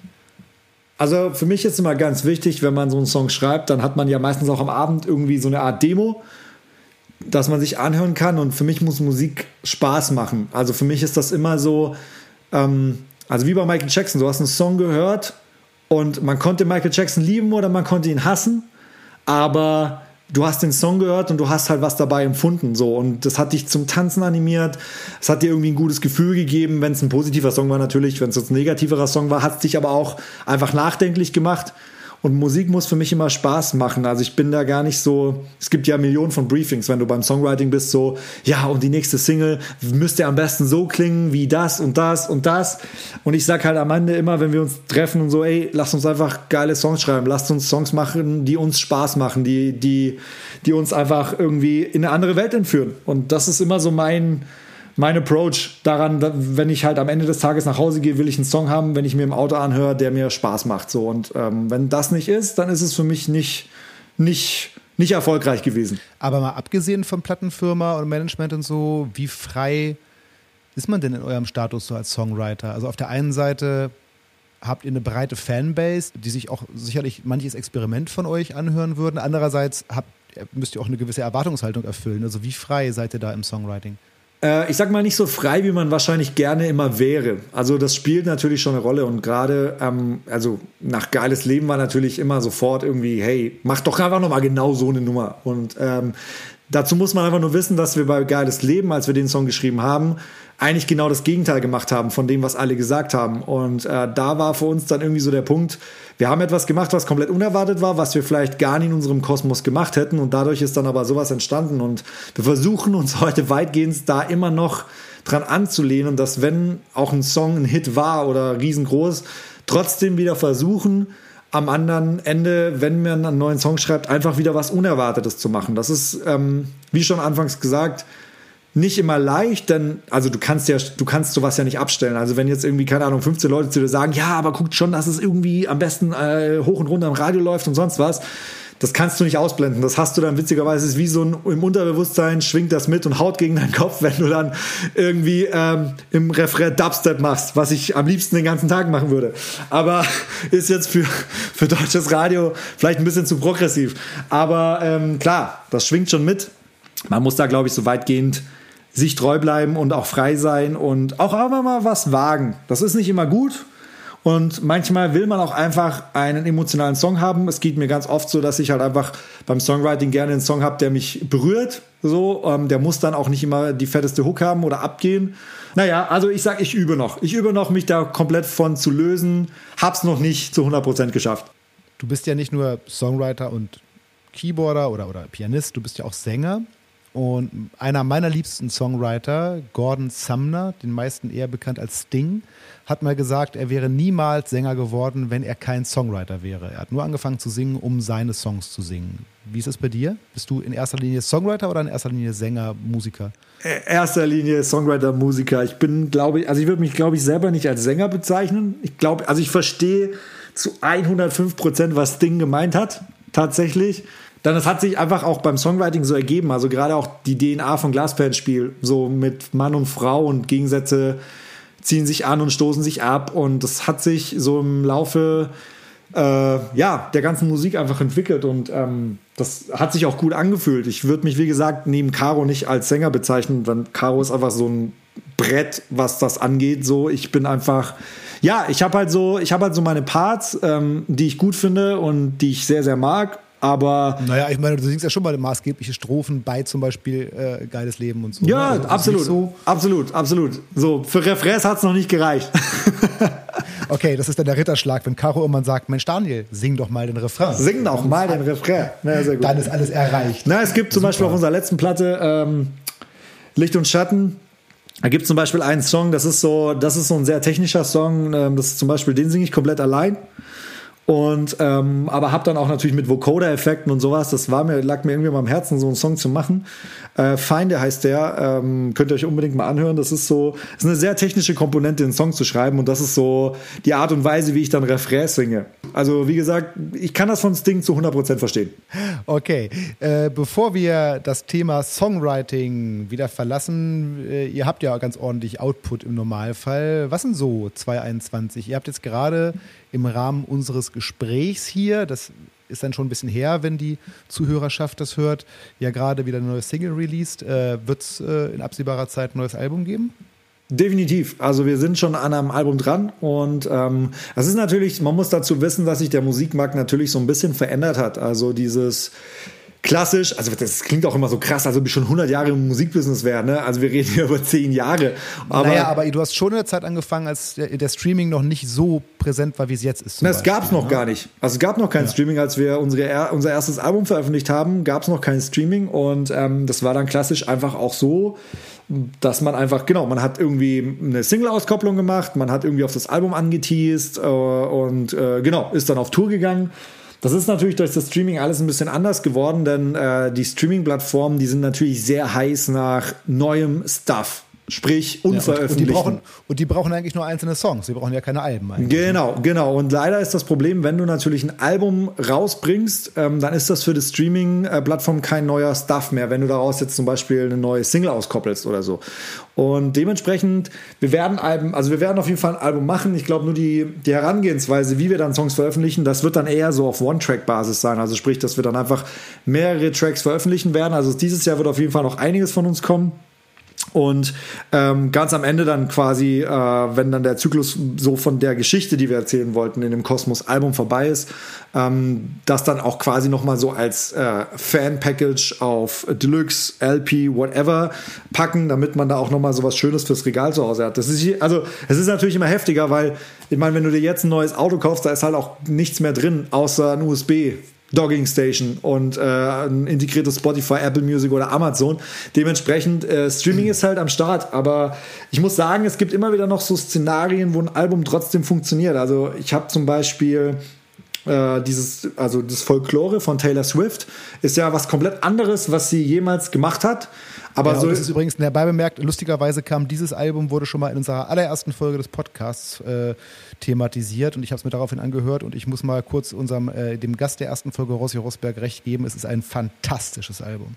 Kann ich, kann ich bestätigen. Also ich glaube, sie äh, wurde am Anfang ja so ein bisschen, nein, also kritisiert wurde sie nicht, aber die Fans wussten, glaube ich, erstmal nicht, was sie da jetzt macht. Aber ich glaube, Taylor hat es geschafft, so ein Albumkosmos, also wieder in Streaming zu verpacken, weil sie eine durchgehende Geschichte erzählt. Also das ist zum Beispiel so ein Album, jetzt gerade so äh, vor Weihnachten. Ich habe mir das mit Caro ganz, ganz oft zu Hause einfach durchgehört. Also es lief einfach, weil es einfach eine äh, ne, ne geile Story war, die sie so rundum erzählt hat. Und dann war es natürlich alles noch ein bisschen melancholisch. Zeit war jetzt nicht die geilste, also war es auch nicht das geilste Jahr, wie wir wahrscheinlich alle bestätigen können. Und das hat so, es hat für mich gezeigt, also es kann schon ein Album stattfinden. Ich glaube nur, dass wir als Songwriter gerade uns ja, ähm, einfach, ja, wir müssen uns ein bisschen darauf anpassen, dass ein Album natürlich im Streaming-Kosmos anders funktioniert, als es damals halt war, äh, als man es dann einfach noch gekauft hat. Auf jeden Fall, das kann ich auch meinem eigenen Konsumverhalten bestätigen, wobei ich schon, also ich, ich mache das ja auch, ich streame auch und ich äh, ziehe mir auch die einzelnen Songs und die einzelnen Singles rein, aber ich äh, mag auch eine Generationenfrage sein, aber ich mag es dann doch unwahrscheinlich gerne, ähm, ich mag es zum Beispiel unwahrscheinlich gerne, mir einen Künstler oder eine Künstlerin oder eine Band anzuschauen und äh, so Alben von denen soundmäßig zuordnen zu können. Ah, auf dem Album klingt es so, wie du es gerade auch gemacht hast. Ne? Die Genau. Folklore und auch das, das Schwesteralbum, das vor kurzem äh, erschienen ist. Äh, ich habe leider gerade vergessen, wie es heißt. Es gibt schon ein Nachfolgealbum. Ähm, die haben so einen sehr bestimmten Sound und die und die Platte klingt eher so und die und die Platte klingt eher so. Also die sind alle in sich so rund. Ähm, und ich mag das unheimlich, dass ich von jemandem sagen kann, oh, jetzt habe ich gerade mehr Bock auf das 1995er Album von dem und dem, aber jetzt habe ich doch mehr Bock auf die aktuelle. So, das finde ich unheimlich charmant. Ja, absolut. Und trotzdem muss man aber auch echt sagen, so, also auch mein Hirn ist mittlerweile echt so krass konditioniert darauf, dass wir so hungrig sind nach neuem Stuff. Das ist so abgefahren, ne? Also das ist so, egal ob das jetzt Instagram, irgendwie Snapchat, TikTok oder sonst was ist, wir werden so krass darauf, ähm, ja, konditioniert, kurze Snippets uns irgendwie reinzuhauen, aber, aber unser Hirn findet es auch nach 48 Stunden dann auch schon wieder gegessen. Ne? Also das ist schon, das ist schon auf jeden Fall gerade so ein bisschen verrückt, was da abgeht. Und äh, aber ich muss mich auch selber immer wieder erwischen, dass mir das halt genauso geht. Ja, aber in diesem Sinne ein Pro für das Album. Definitiv. Äh, damit man sich als Künstler einfach auch noch ein bisschen relevanter macht. In dem Sinne freuen wir uns auf das nächste Glasperlenspiel-Album, wann immer es denn auch in Gänze erscheinen mag. Ähm, wir haben jetzt äh, neben der Band auch schon wahnsinnig viel über dich erfahren, aber noch nicht genug, finde ich. Und deswegen möchte ich gerne ein weiteres legendäres Spiel dieses Podcasts mit dir spielen. Denn wenn ich früher von meinen Mitschülerinnen und Mitschülern ein bisschen mehr erfahren wollte, dann habe ich es mir ganz einfach gemacht. Ich habe ihnen mein Freundebuch in die Hand gedrückt und das mache ich mit dir jetzt auch. Wir füllen jetzt zusammen das Tontalk Freundebuch aus. Mit dem Begriff Freundebuch kannst du was anfangen? Absolut. War meine Lieblingsbeschäftigung in der Schule. Fantastisch. Dann kann ich, war auch mal der Erste, der sein eigenes Freundebuch ausgefüllt hat, weil ich das so gerne gemacht habe. Echt? Ja, ich war immer Ja, der, ich habe immer nur so ein Wort Antworten gegeben. Äh, ja, weil ich immer so, ich habe es auch meistens immer, wenn ich es bekommen habe, habe ich es immer schnell ausgefüllt und gleich wieder zurückgegeben. Für mich war das immer so, oh. Ah, echt? Ich war immer so ein, nach drei Wochen, sag mal, hast du mein Freundebuch noch? Oh ja, äh, liegt noch zu Hause. Gut, äh, dieses hier kann ich dir nicht geben äh, und wir können es ja auch nicht schriftlich ausfüllen, deswegen füllen wir es auditiv aus. Ich lese dir die Rubriken vor und du gibst mir mal gucken, wie kurze und knackige Antworten. Anfangs ist noch recht einfach, später könnte ich mir vorstellen, naja, mal gucken, wie kurz die Antworten werden. Sehr gut. Bereit? Ja, ich bin bereit. Mein Name, Daniel, mein Spitzname. Gruni, Das habe ich fast nicht jetzt vorher raten sollen. Haarfarbe, Braun, Augenfarbe, Grün, meine Lieblingsstadt. London.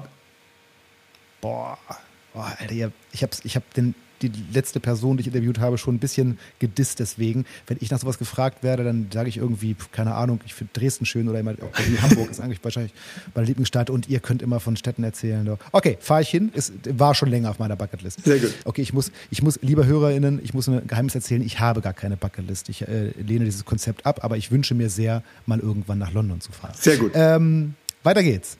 Lieblingsfach in der Schule. Äh, Physik. Lieblingslehrer oder Lehrerin? Äh, Herr Seidner im IT, in Dori ähm, Software und Medien hieß das Fach. Auch weil, in welcher Schulform gab es das? Äh, ich habe TG gemacht, also äh, BK1 und BK2, also technische Fachhochschulreife. Und da hatten wir auch schon, genau, Software, Medien, Programmieren, Kommunikationsdesign, die ganzen Fächer. Deswegen Genau. kannst du sowas auch. Das ist ja gut. Schön, wenn man sowas in der Schule hat. Ja, finde ich auch. Lieblingsfarbe. Schwarz. Ich meine, die Kunstlehrerin hat mir immer gesagt, schwarz ist keine Farbe. Und dann habe ich immer gesagt, natürlich ist schwarze Farbe, hier ist es doch schwarz. Ich habe das immer, die habe ich immer kritisiert, weil schwarz meine Lieblingsfarbe war. Ja, ja, genau. So eine Klugscheiße hatte ich auch schon hier im Podcast. Liebe Grüße an Chris Bass. Ähm, Lieblingstier. Delfin. Meine, jetzt bin ich wirklich gespannt. Meine Hobbys. Beruflich gilt nicht. Okay, dann Fotografie, Film und Netflix. Ich esse am liebsten. Äh, Steak. Nee, halt, das revidiere ich tatsächlich. Ich hatte letztens die Frage, was würde ich essen, wenn ich nur noch eine einzige Mahlzeit äh, mir aussuchen könnte für den Rest meines Lebens. Und tatsächlich, es ist Sushi. Oh, ist ja cool. Hätte ich gerade eben, vielleicht hole ich mir nachher noch Sushi. Ja. Ich trinke am liebsten. Wasser mit Kohlensäure. Echt am liebsten. Ja, tatsächlich. Also du kannst alle meine Freunde fragen, wenn wir ins Restaurant gehen, sonst was, ich bestelle mir immer Wasser, aber es muss mit Kohlensäure sein. Ach was. Naja, da, du, du trinkst keinen Alkohol und so blöd es klingt, es klingt ja wirklich blöd, ne? aber so blöd es klingt, die Genusswelt ohne Alkohol ist dann schon mal doller eingeschränkt. Ist, ja- ist, ja- muss man leider so sagen. Absolut. Es gibt dann, was gibt's da noch? Es gibt dann so Wasser, Limos, Säfte, Tee. Kaffee. Genau, genau. So. Nee, aber also tatsächlich, ich, also wie gesagt, kannst du, kannst du alle meine Freunde fragen. Ich bin Wasser mit Kohlensäuretrinker. Und ich habe auch letztens, super geil und spannend, springt jetzt wahrscheinlich direkt den Podcast, ähm, einen Wassersommelier kennengelernt. Und Was? ja, ey, richtig abgefahren. Man kann, also man kann sich schon über Wasser unterhalten. Und äh, ich fand es halt super geil, weil ich konnte mich mit ihm wirklich unterhalten, weil ich halt echt schon sehr viel Wasser getrunken habe in meinem Leben. Auch verschiedene Sorten. Und oh Gott, alle Leute, die das jetzt hören, denken, der Typ hat so nicht mehr alle Latten am Zaun. So, ähm, deshalb beenden wir das jetzt hier wieder direkt. Ähm, ja. Stinklangweilig Wasser mit Kohlensäure. Ich trinke auch sehr, sehr gerne Red Bull tatsächlich, aber das würde ich jetzt nicht als mein Lieblingsgetränk betrachten. Oder also kann man auch nicht so viel von trinken. Oh, die Phase ist bei mir auch durch. Das hatte ich mal. Aber auch selten ohne Alkohol, gebe ich ehrlich zu. Bist du eher Kaffee oder eher Teetrinker? Absoluter Kaffeetrinker. Also ich habe auch so eine eigene Siebträgermaschine. Also ich trinke am Tag auf jeden Fall so fünf, sechs Ex äh, Espressi. Weiter geht's. Da bin ich auch sehr gespannt, aber ich könnte mir vorstellen, wie die Antwort lautet. Lieblingsmusikerin oder Band? Daft Punk. Lieblingsbuch? Die Physiker. Ah, äh, wie heißt er? Äh, Dürrenmatt. Äh, genau, Dürrenmatt war Also es ist Oh aus ja. zwei Gründen mein Lieblingsbuch. Erstens, ich finde die Story total geil und zweitens ist es super kurz. Es ist super cool. Es ist eins der Reklambücher, die man ganz gut mal lesen kann, aber ich muss ehrlich zugeben, es ist wirklich witzig. Da, das ist ein Also gutes es ist Buch. Wirklich, ist wirklich lustig, es ist äh, trotzdem relativ tief. Ja. Erstaunlicherweise habe ich dieses Stück einige Male, im, also in verschiedenen Inszenierungen im Theater gesehen. Auch das kann ich sehr empfehlen. Es ist sehr unterhaltsam. Finde ich ist ein auch. Sehr schönes Buch. Lieblingssportlerin. Lewis Hamilton. Da kommen wir nachher auch noch drauf. Du bist so ein, ähm, so, so ein Motorfreak, ne? Ja. Da haben wir auch noch was drüber zu reden. Okay, sehr gut, sehr ähm, Äh, ja, hier, Mr. Netflix. Lieblingsfilm oder Serie? Oh, das ist echt schwierig. Ich habe so viele Lieblingsfilme und Serien. Also, okay, also ich finde einer meiner All-Time, also ich bin ja so ein riesen Marvel-Comic-Film-Fan, die kann man sich alle permanent reinziehen, aber so geflasht. Ja, ich leider auch. Es ist alles so oberflächlich, aber es ist leider geil. Ja, das ist leider geil. Was soll ich sagen? Aber trotzdem, es gibt tatsächlich noch einen Film, das ist auch so, kann ich mir immer wieder reinziehen und ich bin immer wieder hart geflasht davon, ist äh, Interstellar. Ach, das ist dieser, ähm, ist das nicht der, wo die beiden alleine da irgendwo. Na, da, also das ist quasi, die suchen eine neue Heimat für, äh, weil die Erde quasi am Sterben ist. Ah ja. Und ist auch von einem äh, meiner äh, hier äh, absoluten äh, Lieblingsregisseure. Und äh, hier, der hat auch die Batman-Teile gedreht. Auch richtig geil, dass mir gerade der Name überhaupt nicht einfällt. Ich habe versucht, im Satz des Gesprächs äh, herauszufinden. Christopher Nolan. Gibt's den auf Netflix? Äh, ja, also ich, also die manchmal schmeißen sie ihn wieder raus und so, aber kann man auf jeden Fall angucken, finde ich richtig gut.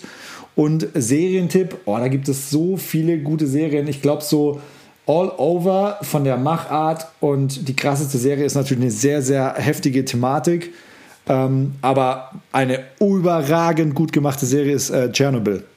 Ah, von der habe ich bisher nur gelesen, aber da habe ich auch, auch tatsächlich viel Gutes von gelesen und die soll auch, äh, ist jetzt ist jetzt nichts, was man sich abends zum Einschlafen anguckt, ne? Ist schon echt. Nee, das ist halt die wahre Geschichte, so was da abgegangen ist. Äh, es sind fünf Folgen, ist hart, harter, also harte Kost tatsächlich, weil man sieht auch sehr viel, was genau passiert. Aber für mich war das einfach auch nochmal so extrem spannend zu sehen, was da eigentlich passiert ist, weil unsere Eltern haben das ja komplett mitbekommen.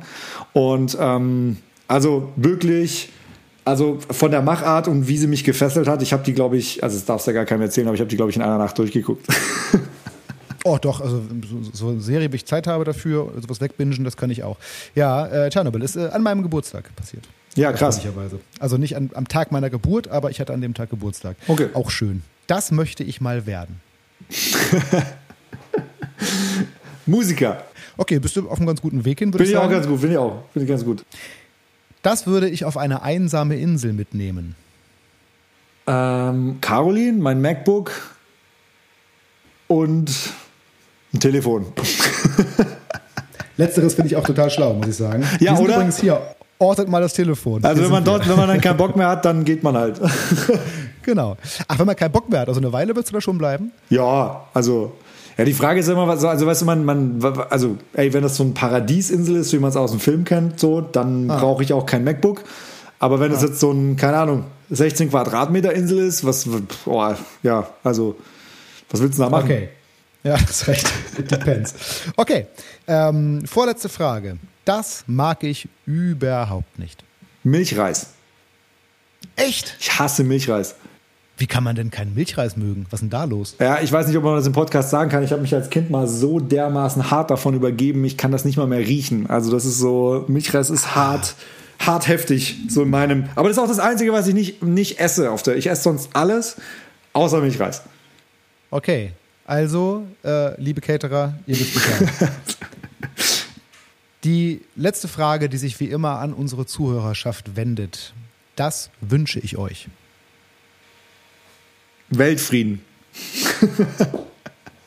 das war jetzt die Miss Germany Perfect Antwort überhaupt. Nein, also um es mal ein bisschen kleiner zu stapeln, natürlich, also natürlich wünscht sich jeder von uns auf der Welt Weltfrieden, aber am Ende des Tages, ich wäre tatsächlich froh, wenn wir ähm, ja relativ schnell mal wieder in die Normalität zurückkehren und dass wir alle gesund und fit bleiben und am Ende einfach noch ja tatsächlich dann noch stärker aus dieser Krise hervorgehen, als wir reingegangen sind. Das wäre doch eigentlich schön. Das wäre total gut, auf jeden Fall. Und dann gucke ich mir auch ein Glasperlenspielkonzert an. Hab Perfekt. Ich noch nicht gemacht. Bevor wir, nee, also so richtig, ist es, also nach dem Freundebuch ist es ganz oft so, dass ich eigentlich schon so eine ausleitende Frage stelle und der Podcast fast vorbei ist. Es ist leider noch nicht so, Daniel, tut mir leid. Ja, gar kein Problem. Noch ein paar Fragen offen, weil ähm, wir haben dich jetzt immer sehr, also abgesehen von deiner frühesten Jugend, sehr im Glasperlenspiel-Kontext betrachtet. Was machst du eigentlich außer Glasperlenspiel? Also machst du musikalisch auch noch andere Sachen? Produzierst du für Leute? Schreibst du für Leute? Machst du was für dich? Was, was machst du denn sonst so? Ja, absolut. Also ich habe ähm, tatsächlich noch ein Side-Projekt, das heißt äh, Paperface. Das mache ich mit einem äh, Kumpel zusammen und das ist quasi so ja Electronic Dance Music auf Englisch und ja, das ist so ein bisschen was, wo ich mich kreativ auch nochmal komplett auf eine ganz andere Weise austoben kann. So und äh, ja. Findet man das? Also so Social Media mäßig? Absolut, so? absolut. Äh, bei Spotify mal Paperface auschecken. Ähm, haben drei Singles bis jetzt veröffentlicht. Gibt zu jeder Single ein Video. Die sind übrigens alle von, äh, ja, also ich habe nicht immer vor der, äh, hinter der Kamera gestanden, aber alle selber konzeptioniert, selber gedreht und äh, geschnitten und Color Grade haben alles selber gemacht. Okay, Paperface? Genau, und ähm, generell, wie ich auch schon gesagt habe, ich stehe extrem auf äh, Fotografie.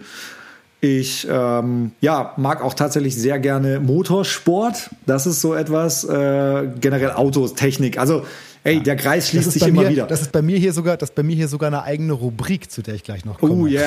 Yeah. also, Autos. Der Kreis schließt sich am Ende des Tages immer wieder. Also, hey, mit, alles mit 1 und 0 und alles, was ein Transistor verbaut hat, da hast du mich halt einfach auf deiner Seite. So. Und ja. äh, genau, Motor ist auch ganz geil. Äh, es ist schön, dass du das gerade so gesagt hast, äh, gerade auch in Bezug auf Paperface, weil äh, damit hast du mir direkt eine Frage kaputt gemacht, muss ich mal sagen. Aber Gott sei Dank hast du es vorher gesagt, bevor ich die Frage gestellt habe. Ich wollte dich nämlich eigentlich fragen, warum du eigentlich kein Soloprojekt hast, weil Caroline hat ja eins. Die hat ja Chick.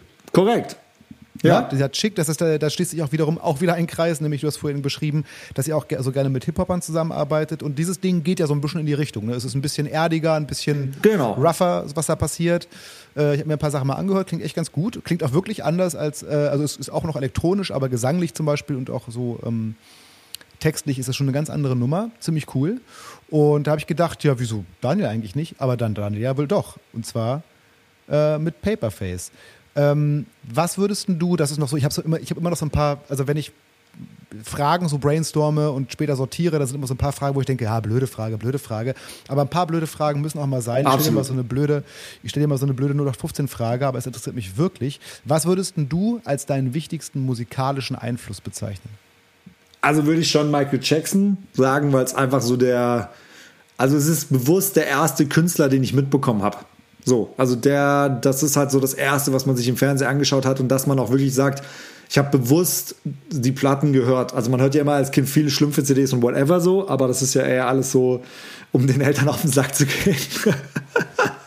aber äh, nee, also Michael Jackson war so meine Entscheidung, wo ich gesagt habe, krass, hat mich einfach hart geprägt. Mir hat mal Freund von mir, der selber auch äh, Songwriter und Produzent ist, beschrieben, dass, wie er manchmal ähm, in Projekten steckt und irgendwie nicht weiterkommt, was soundmäßig nicht hinkriegt oder es nicht die Größe erreicht, die er gerne möchte oder so, der irgendwann daran verzweifelt. Und bevor er dann tatsächlich verzweifelt, zieht er sich so ein bisschen davon zurück und hört sich so ein paar ausgewählte Alben an, äh, die er selber total abfeiert, um sich selber zu beweisen, doch, es geht. Man kommt dahin, hört, die haben es ja auch geschafft, dann schaffe ich das auch und dann geht er zurück ins Studio und äh, arbeitet weiter. Äh, wenn du sowas hättest, wäre das dann Bad zum Beispiel oder Thriller? Ähm, ja, tatsächlich. Also es ist eine gute Herangehensweise, auf jeden Fall. Ich bin, ähm, ich mache es ein bisschen anders, weil ich dann nicht äh, eine bestimmte Platte höre, sondern ich höre halt generell gerade so das Genre, was, was mir ein gutes Gefühl gibt. So, was auch gerade so ein bisschen auch im Zeitgeist ist. Ähm, wobei man ja mal sagen muss, dass halt einfach diese ganzen Michael Jackson-Produktionen so unfassbar zeitlos produziert wurden. Also du kannst das ja jetzt noch auf jeder Party spielen, die es dann hoffentlich bald mal wieder gibt. Äh, Ach ja, genau, Partys. Was war das nochmal? Da was, was ist, Menschen nah was ist das nochmal? So, ne? ähm, aber genau, also du kannst das ja, also du kannst das ja immer noch heute spielen und die Leute, die drehen einfach vollkommen durch so. Und das ist halt, das ist schon sehr, sehr beeindruckend, was die zu der Zeit damals gemacht haben. Und ähm, ich kann das schon nachvollziehen, dass man sich da immer wieder Inspiration rauszieht, weil es einfach unfassbar gut gemachte Musik ist. Daniel, bevor wir diesen Podcast verlassen, verlassen wir das Thema Musik und kommen dann doch nochmal, ich habe es ja schon dreimal angedroht, nochmal kurz aufs Thema Autos, weil man kommt nicht so richtig dran vorbei, äh, ich habe auch hier die ein oder anderen Insights nochmal bekommen, dass du ausgewiesener PS-Fan bist. Also du, du hast dich selber mal als mobilitätsverrückt bezeichnet. Äh, das geht so weit, dass du mit zwei Freunden, die ich beide zufällig auch noch kenne, sogar einen eigenen Podcast zu dem Thema hast. Korrekt. Zum Thema Automobilität. Der, liebe Zuhörerschaft, heißt übrigens Stabiles Ding und den gibt es meines Wissens auch auf allen Plattformen, wo ihr gerade diesen Podcast hört. Korrekt. Ähm, und natürlich habe ich mir diverse Folgen davon angehört äh, in meiner Recherche. Ich muss ja sagen, ich selber bin so gar kein Autofan. also so, so und deswegen muss ich auch sagen, ich habe mir mehrere Folgen eingehört und die Informationen gingen so ein bisschen links rein, rechts raus. Das war alles so, hä? Was für eine Sprache sprecht ihr?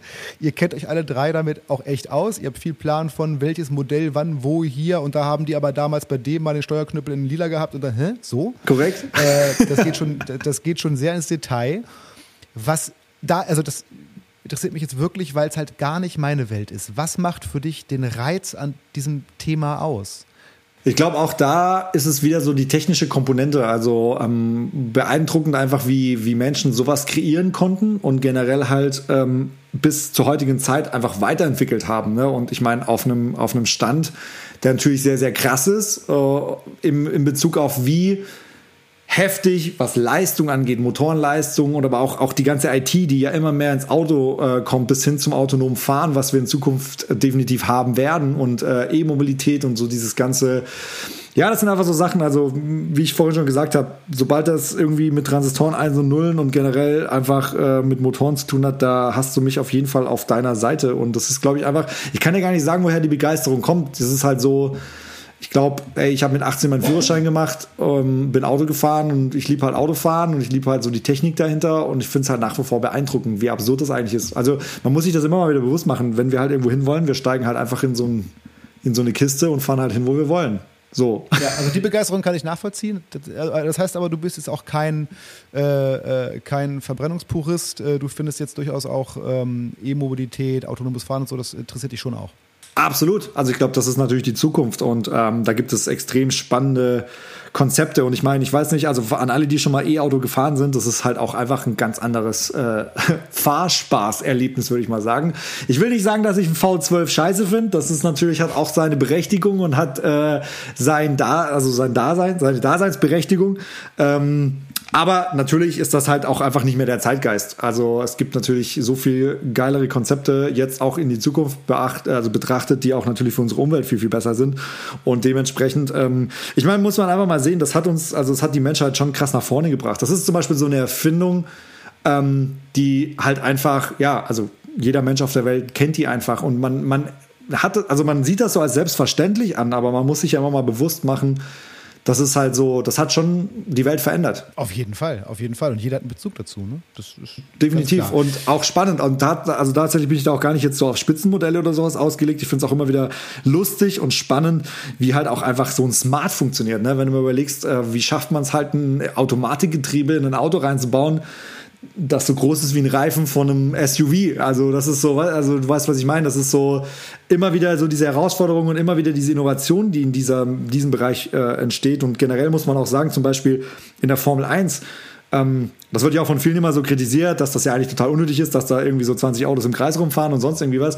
Aber äh, am Ende des Tages sind so die Innovationen, die die Sicherheit, die uns gegeben wurde, dadurch, dass wir einfach mit den Dingern teilweise auch mit 100 irgendwo dagegen fahren können und niemandem passiert irgendwas und sonst was, das kommt halt aus diesen super krassen Königsklassen, weil ich weiß nicht, einige werden bestimmt diesen ganz schrecklichen Unfall, der letztes Jahr stattgefunden hat, gesehen haben. Da ist Grosjean ja fast äh, mit 300 km/h in eine Wand reingefahren und ich glaube, der hat ein paar leichte Verbrennungen an der Hand so. Und ich meine, das ist ich habe die Flamme gesehen, ich habe ein Foto von der Flamme gesehen und kurz danach die Kommentare dazu, dass er ja noch lebt. Das fand ich schon mal krass. Ja. Und dann wusste irgendwann hat er auch schon mal Interviews gegeben. Also das war, äh, das fand ich auch wirklich ziemlich beeindruckend. Also das ist schon verrückt und ich meine, diese Sicherheit, das muss man sich mal wieder bewusst machen, die wird natürlich auch in äh, die Autos von der heutigen Zeit immer wieder adaptiert. Und äh, natürlich wird da extrem viel Geld ausgegeben, aber ich finde das, ich finde das immer wieder krass, was da einfach für Ingenieure arbeiten. Das sind für mich so, die, mit denen würde ich gerne mal einfach so, ja, mal eine Woche verbringen. Und ich hatte ja mal die Ehre, auch selber ein Rennen zu fahren mit so einem Rennteam und alles auf dem Hockenheimring äh, im Audi TT Cup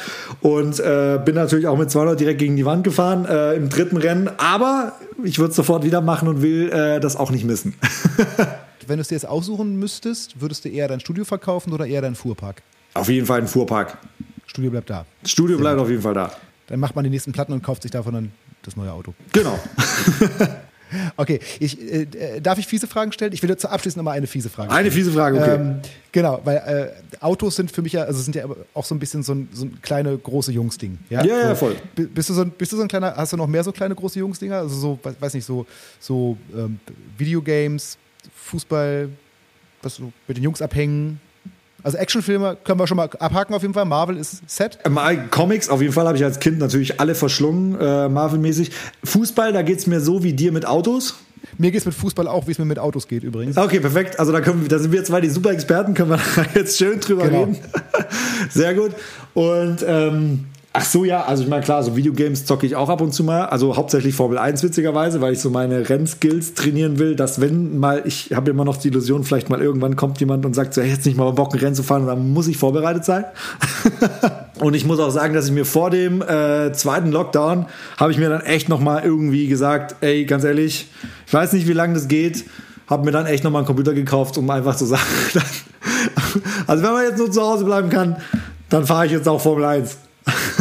Und wie findet Caro das so? Ach, die findet es so, super ja. lustig. Ja, die denkt auch immer, also ich mache das auch mit ein paar Freunden zusammen, äh, fahren wir dann Rennen gegeneinander und ähm, die findet das immer total lustig. Die steht dann immer hinter mir und denkt so, aha, okay, aber hey, manchmal muss das auch sein. Ist, ist auf, ich habe leider nicht so oft Zeit dazu und deshalb habe ich gedacht, komm schon, wenn wir jetzt alle zu Hause bleiben müssen, dann wenigstens das. Genau, dann kann man das mal ausnutzen. Ja, das hatte ich mich gerade gefragt, weil so Videospiele ist ja die Frage, in welchem Ausmaß man das macht, aber äh, das ist ja, kann ja schon echter Zeitfresser sein und du klingst es nicht wie jemand, der so wahnsinnig viel Zeit dafür hätte. Jetzt gerade geht das natürlich ein bisschen besser. Hast du denn früher, weil du gesagt hast, du hast ganz früh schon auch mit Computern und so äh, gebastelt, äh, äh warst du auch so ein, so ein, so ein LAN-Party-Typ? Ich war nicht so der LAN-Party-Typ, weil man sich da immer nur Viren eingeschleppt hat. Da hatte ich immer nie Bock drauf. Ich hatte immer nie, also ich war da immer schon auch so mit äh, Hacken und sowas unterwegs und deshalb habe ich immer nie, hatte immer nie Bock, weil das einfach, also du musst dir vorstellen, an einer LAN-Party dein Netzwerkkabel, deinen Computer einzustecken und dann, ja, kannst deinen Computer auch wegschmeißen. Ähm, ich war immer an LAN-Partys da, habe mir das angeguckt, habe selber nie groß irgendwie mitgezockt, aber ja, also so ein bisschen Gaming habe ich immer gemacht, weil ich es auch einfach beeindruckend fand. Und man, auch wenn da mal so ein GTA 5 rauskommt, natürlich kaufe ich mir das und check das auch, um einfach mitreden zu können. Ich glaube, da ist es eher so ein, so ein Teil davon zu sagen, wenn, wenn alle darüber sprechen, da kann ich doch nicht drüber Bescheid wissen. Da muss ich doch wenigstens einmal gesagt haben, ja, schöne Welt, bin auch durchgelaufen. Also ich bin jetzt nicht so der, nicht so der, äh, der sich da krass hochlevelt, deshalb bin ich auch eher so ein Simulationsfan. Also so beim Autofahren ist halt geil, fährst du deine Runden und dann ist es auch wieder erledigt. Alles klar. Ich habe ganz zum Schluss noch mal so eine blöde Frage, die irgendwie auch äh, nirgendwo so richtig reingepasst hat, aber ich wollte sie einfach wahnsinnig gerne stellen und dann ist es schon fast unser letztes, äh, unser letzter Gesprächsteil, bis auf unser Abschlussspiel, das natürlich noch kommt, aber das habe ich noch nicht verraten. Äh, du hast mal gesagt äh, in irgendeinem Interview, äh, also Zitat Daniel Grunenberg, wir wüssten gar nicht, was Glück ist, wenn wir nicht auch mal auf die Fresse fliegen würden. Das ist korrekt, äh, kann ich unterschreiben. Und das habe ich jetzt am Anfang des Gesprächs schon gesagt, dass ich mich darauf nochmal beziehen möchte und dass diese Frage kommt. Von außen betrachtet, muss man sagen, habt ihr echt einen Lauf und das seit Jahren. Also es äh, läuft mit der Band läuft super, ihr habt tierische Erfolge, goldene Schallplatten und so weiter. Es, es sieht alles echt super aus. Wann bist denn du zum letzten Mal so richtig auf die Fresse gefallen? Ach, das kommt häufiger vor, als man denkt. Also, ähm, das ist auch immer so lustig. Also, so medial sind natürlich immer die Erfolge die Sachen, die auch krass rausgestellt werden. Und dann wirkt das auch ganz, ganz oft so, dass man natürlich einen Run hat und einen Lauf und sonst irgendwie was. Aber es gibt auch, ey, ganz oft veröffentlichst du Musik, die dann halt nicht so erfolgreich ist, äh, wie jetzt ein geiles Leben.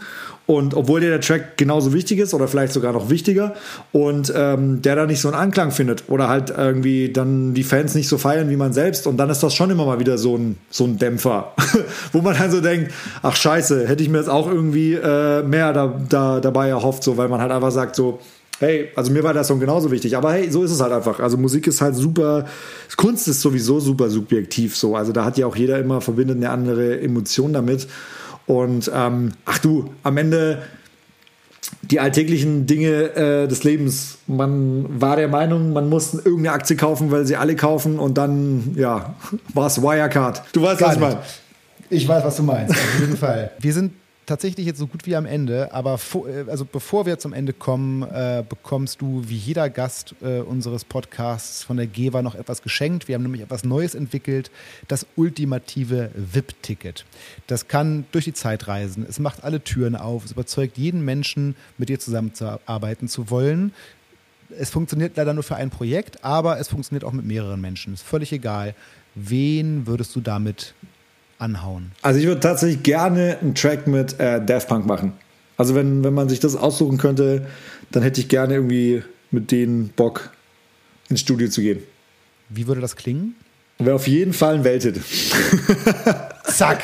So, auf den sind wir sehr gespannt. Ich hoffe, Daft Punk hören das. Äh, leider ist der Podcast nicht auf Französisch, aber vielleicht können die ja auch, vielleicht werden wir auch mal synchronisiert oder so. Ja, du. In dem Sinne wünsche ich dir bei dem Wunsch viel Erfolg und bedanke mich ausgesprochen für dieses tolle Gespräch. Äh, wir haben, mussten beide lange darauf warten, aber es war ein wunderbares Gespräch. Das Warten hat sich absolut gelohnt. Fand ich auch. Vielen, vielen Dank, Daniel Grunenberg, äh, für sehr, sehr viele Informationen, die es bisher so nicht gab. Ich wünsche dir und euch alles Gute, liebe Grüße an Kaho und viel Erfolg bei allem, was da jetzt demnächst auf euch und als alle zukommt. Vielen Dank, hat mir auch sehr viel Spaß gemacht und äh, hey, bleibt alle gesund und äh, Peace geht raus. So, und jetzt noch schnell zu Insta oder Facebook. Ihr wisst, ich freue mich immer sehr über Kommentare, Likes und über das Teilen unseres Podcasts mit euren Freunden. Schreibt mir über diese Kanäle oder direkt an podcast.gevermusic.com, wenn ihr Kritik und Fragen zu dieser Folge oder Wünsche und Anregungen zu unserer zweiten Staffel habt, die ja bald in Planung geht. Bis zur nächsten Folge. Habt eine gute Zeit. Euer Ben Flor.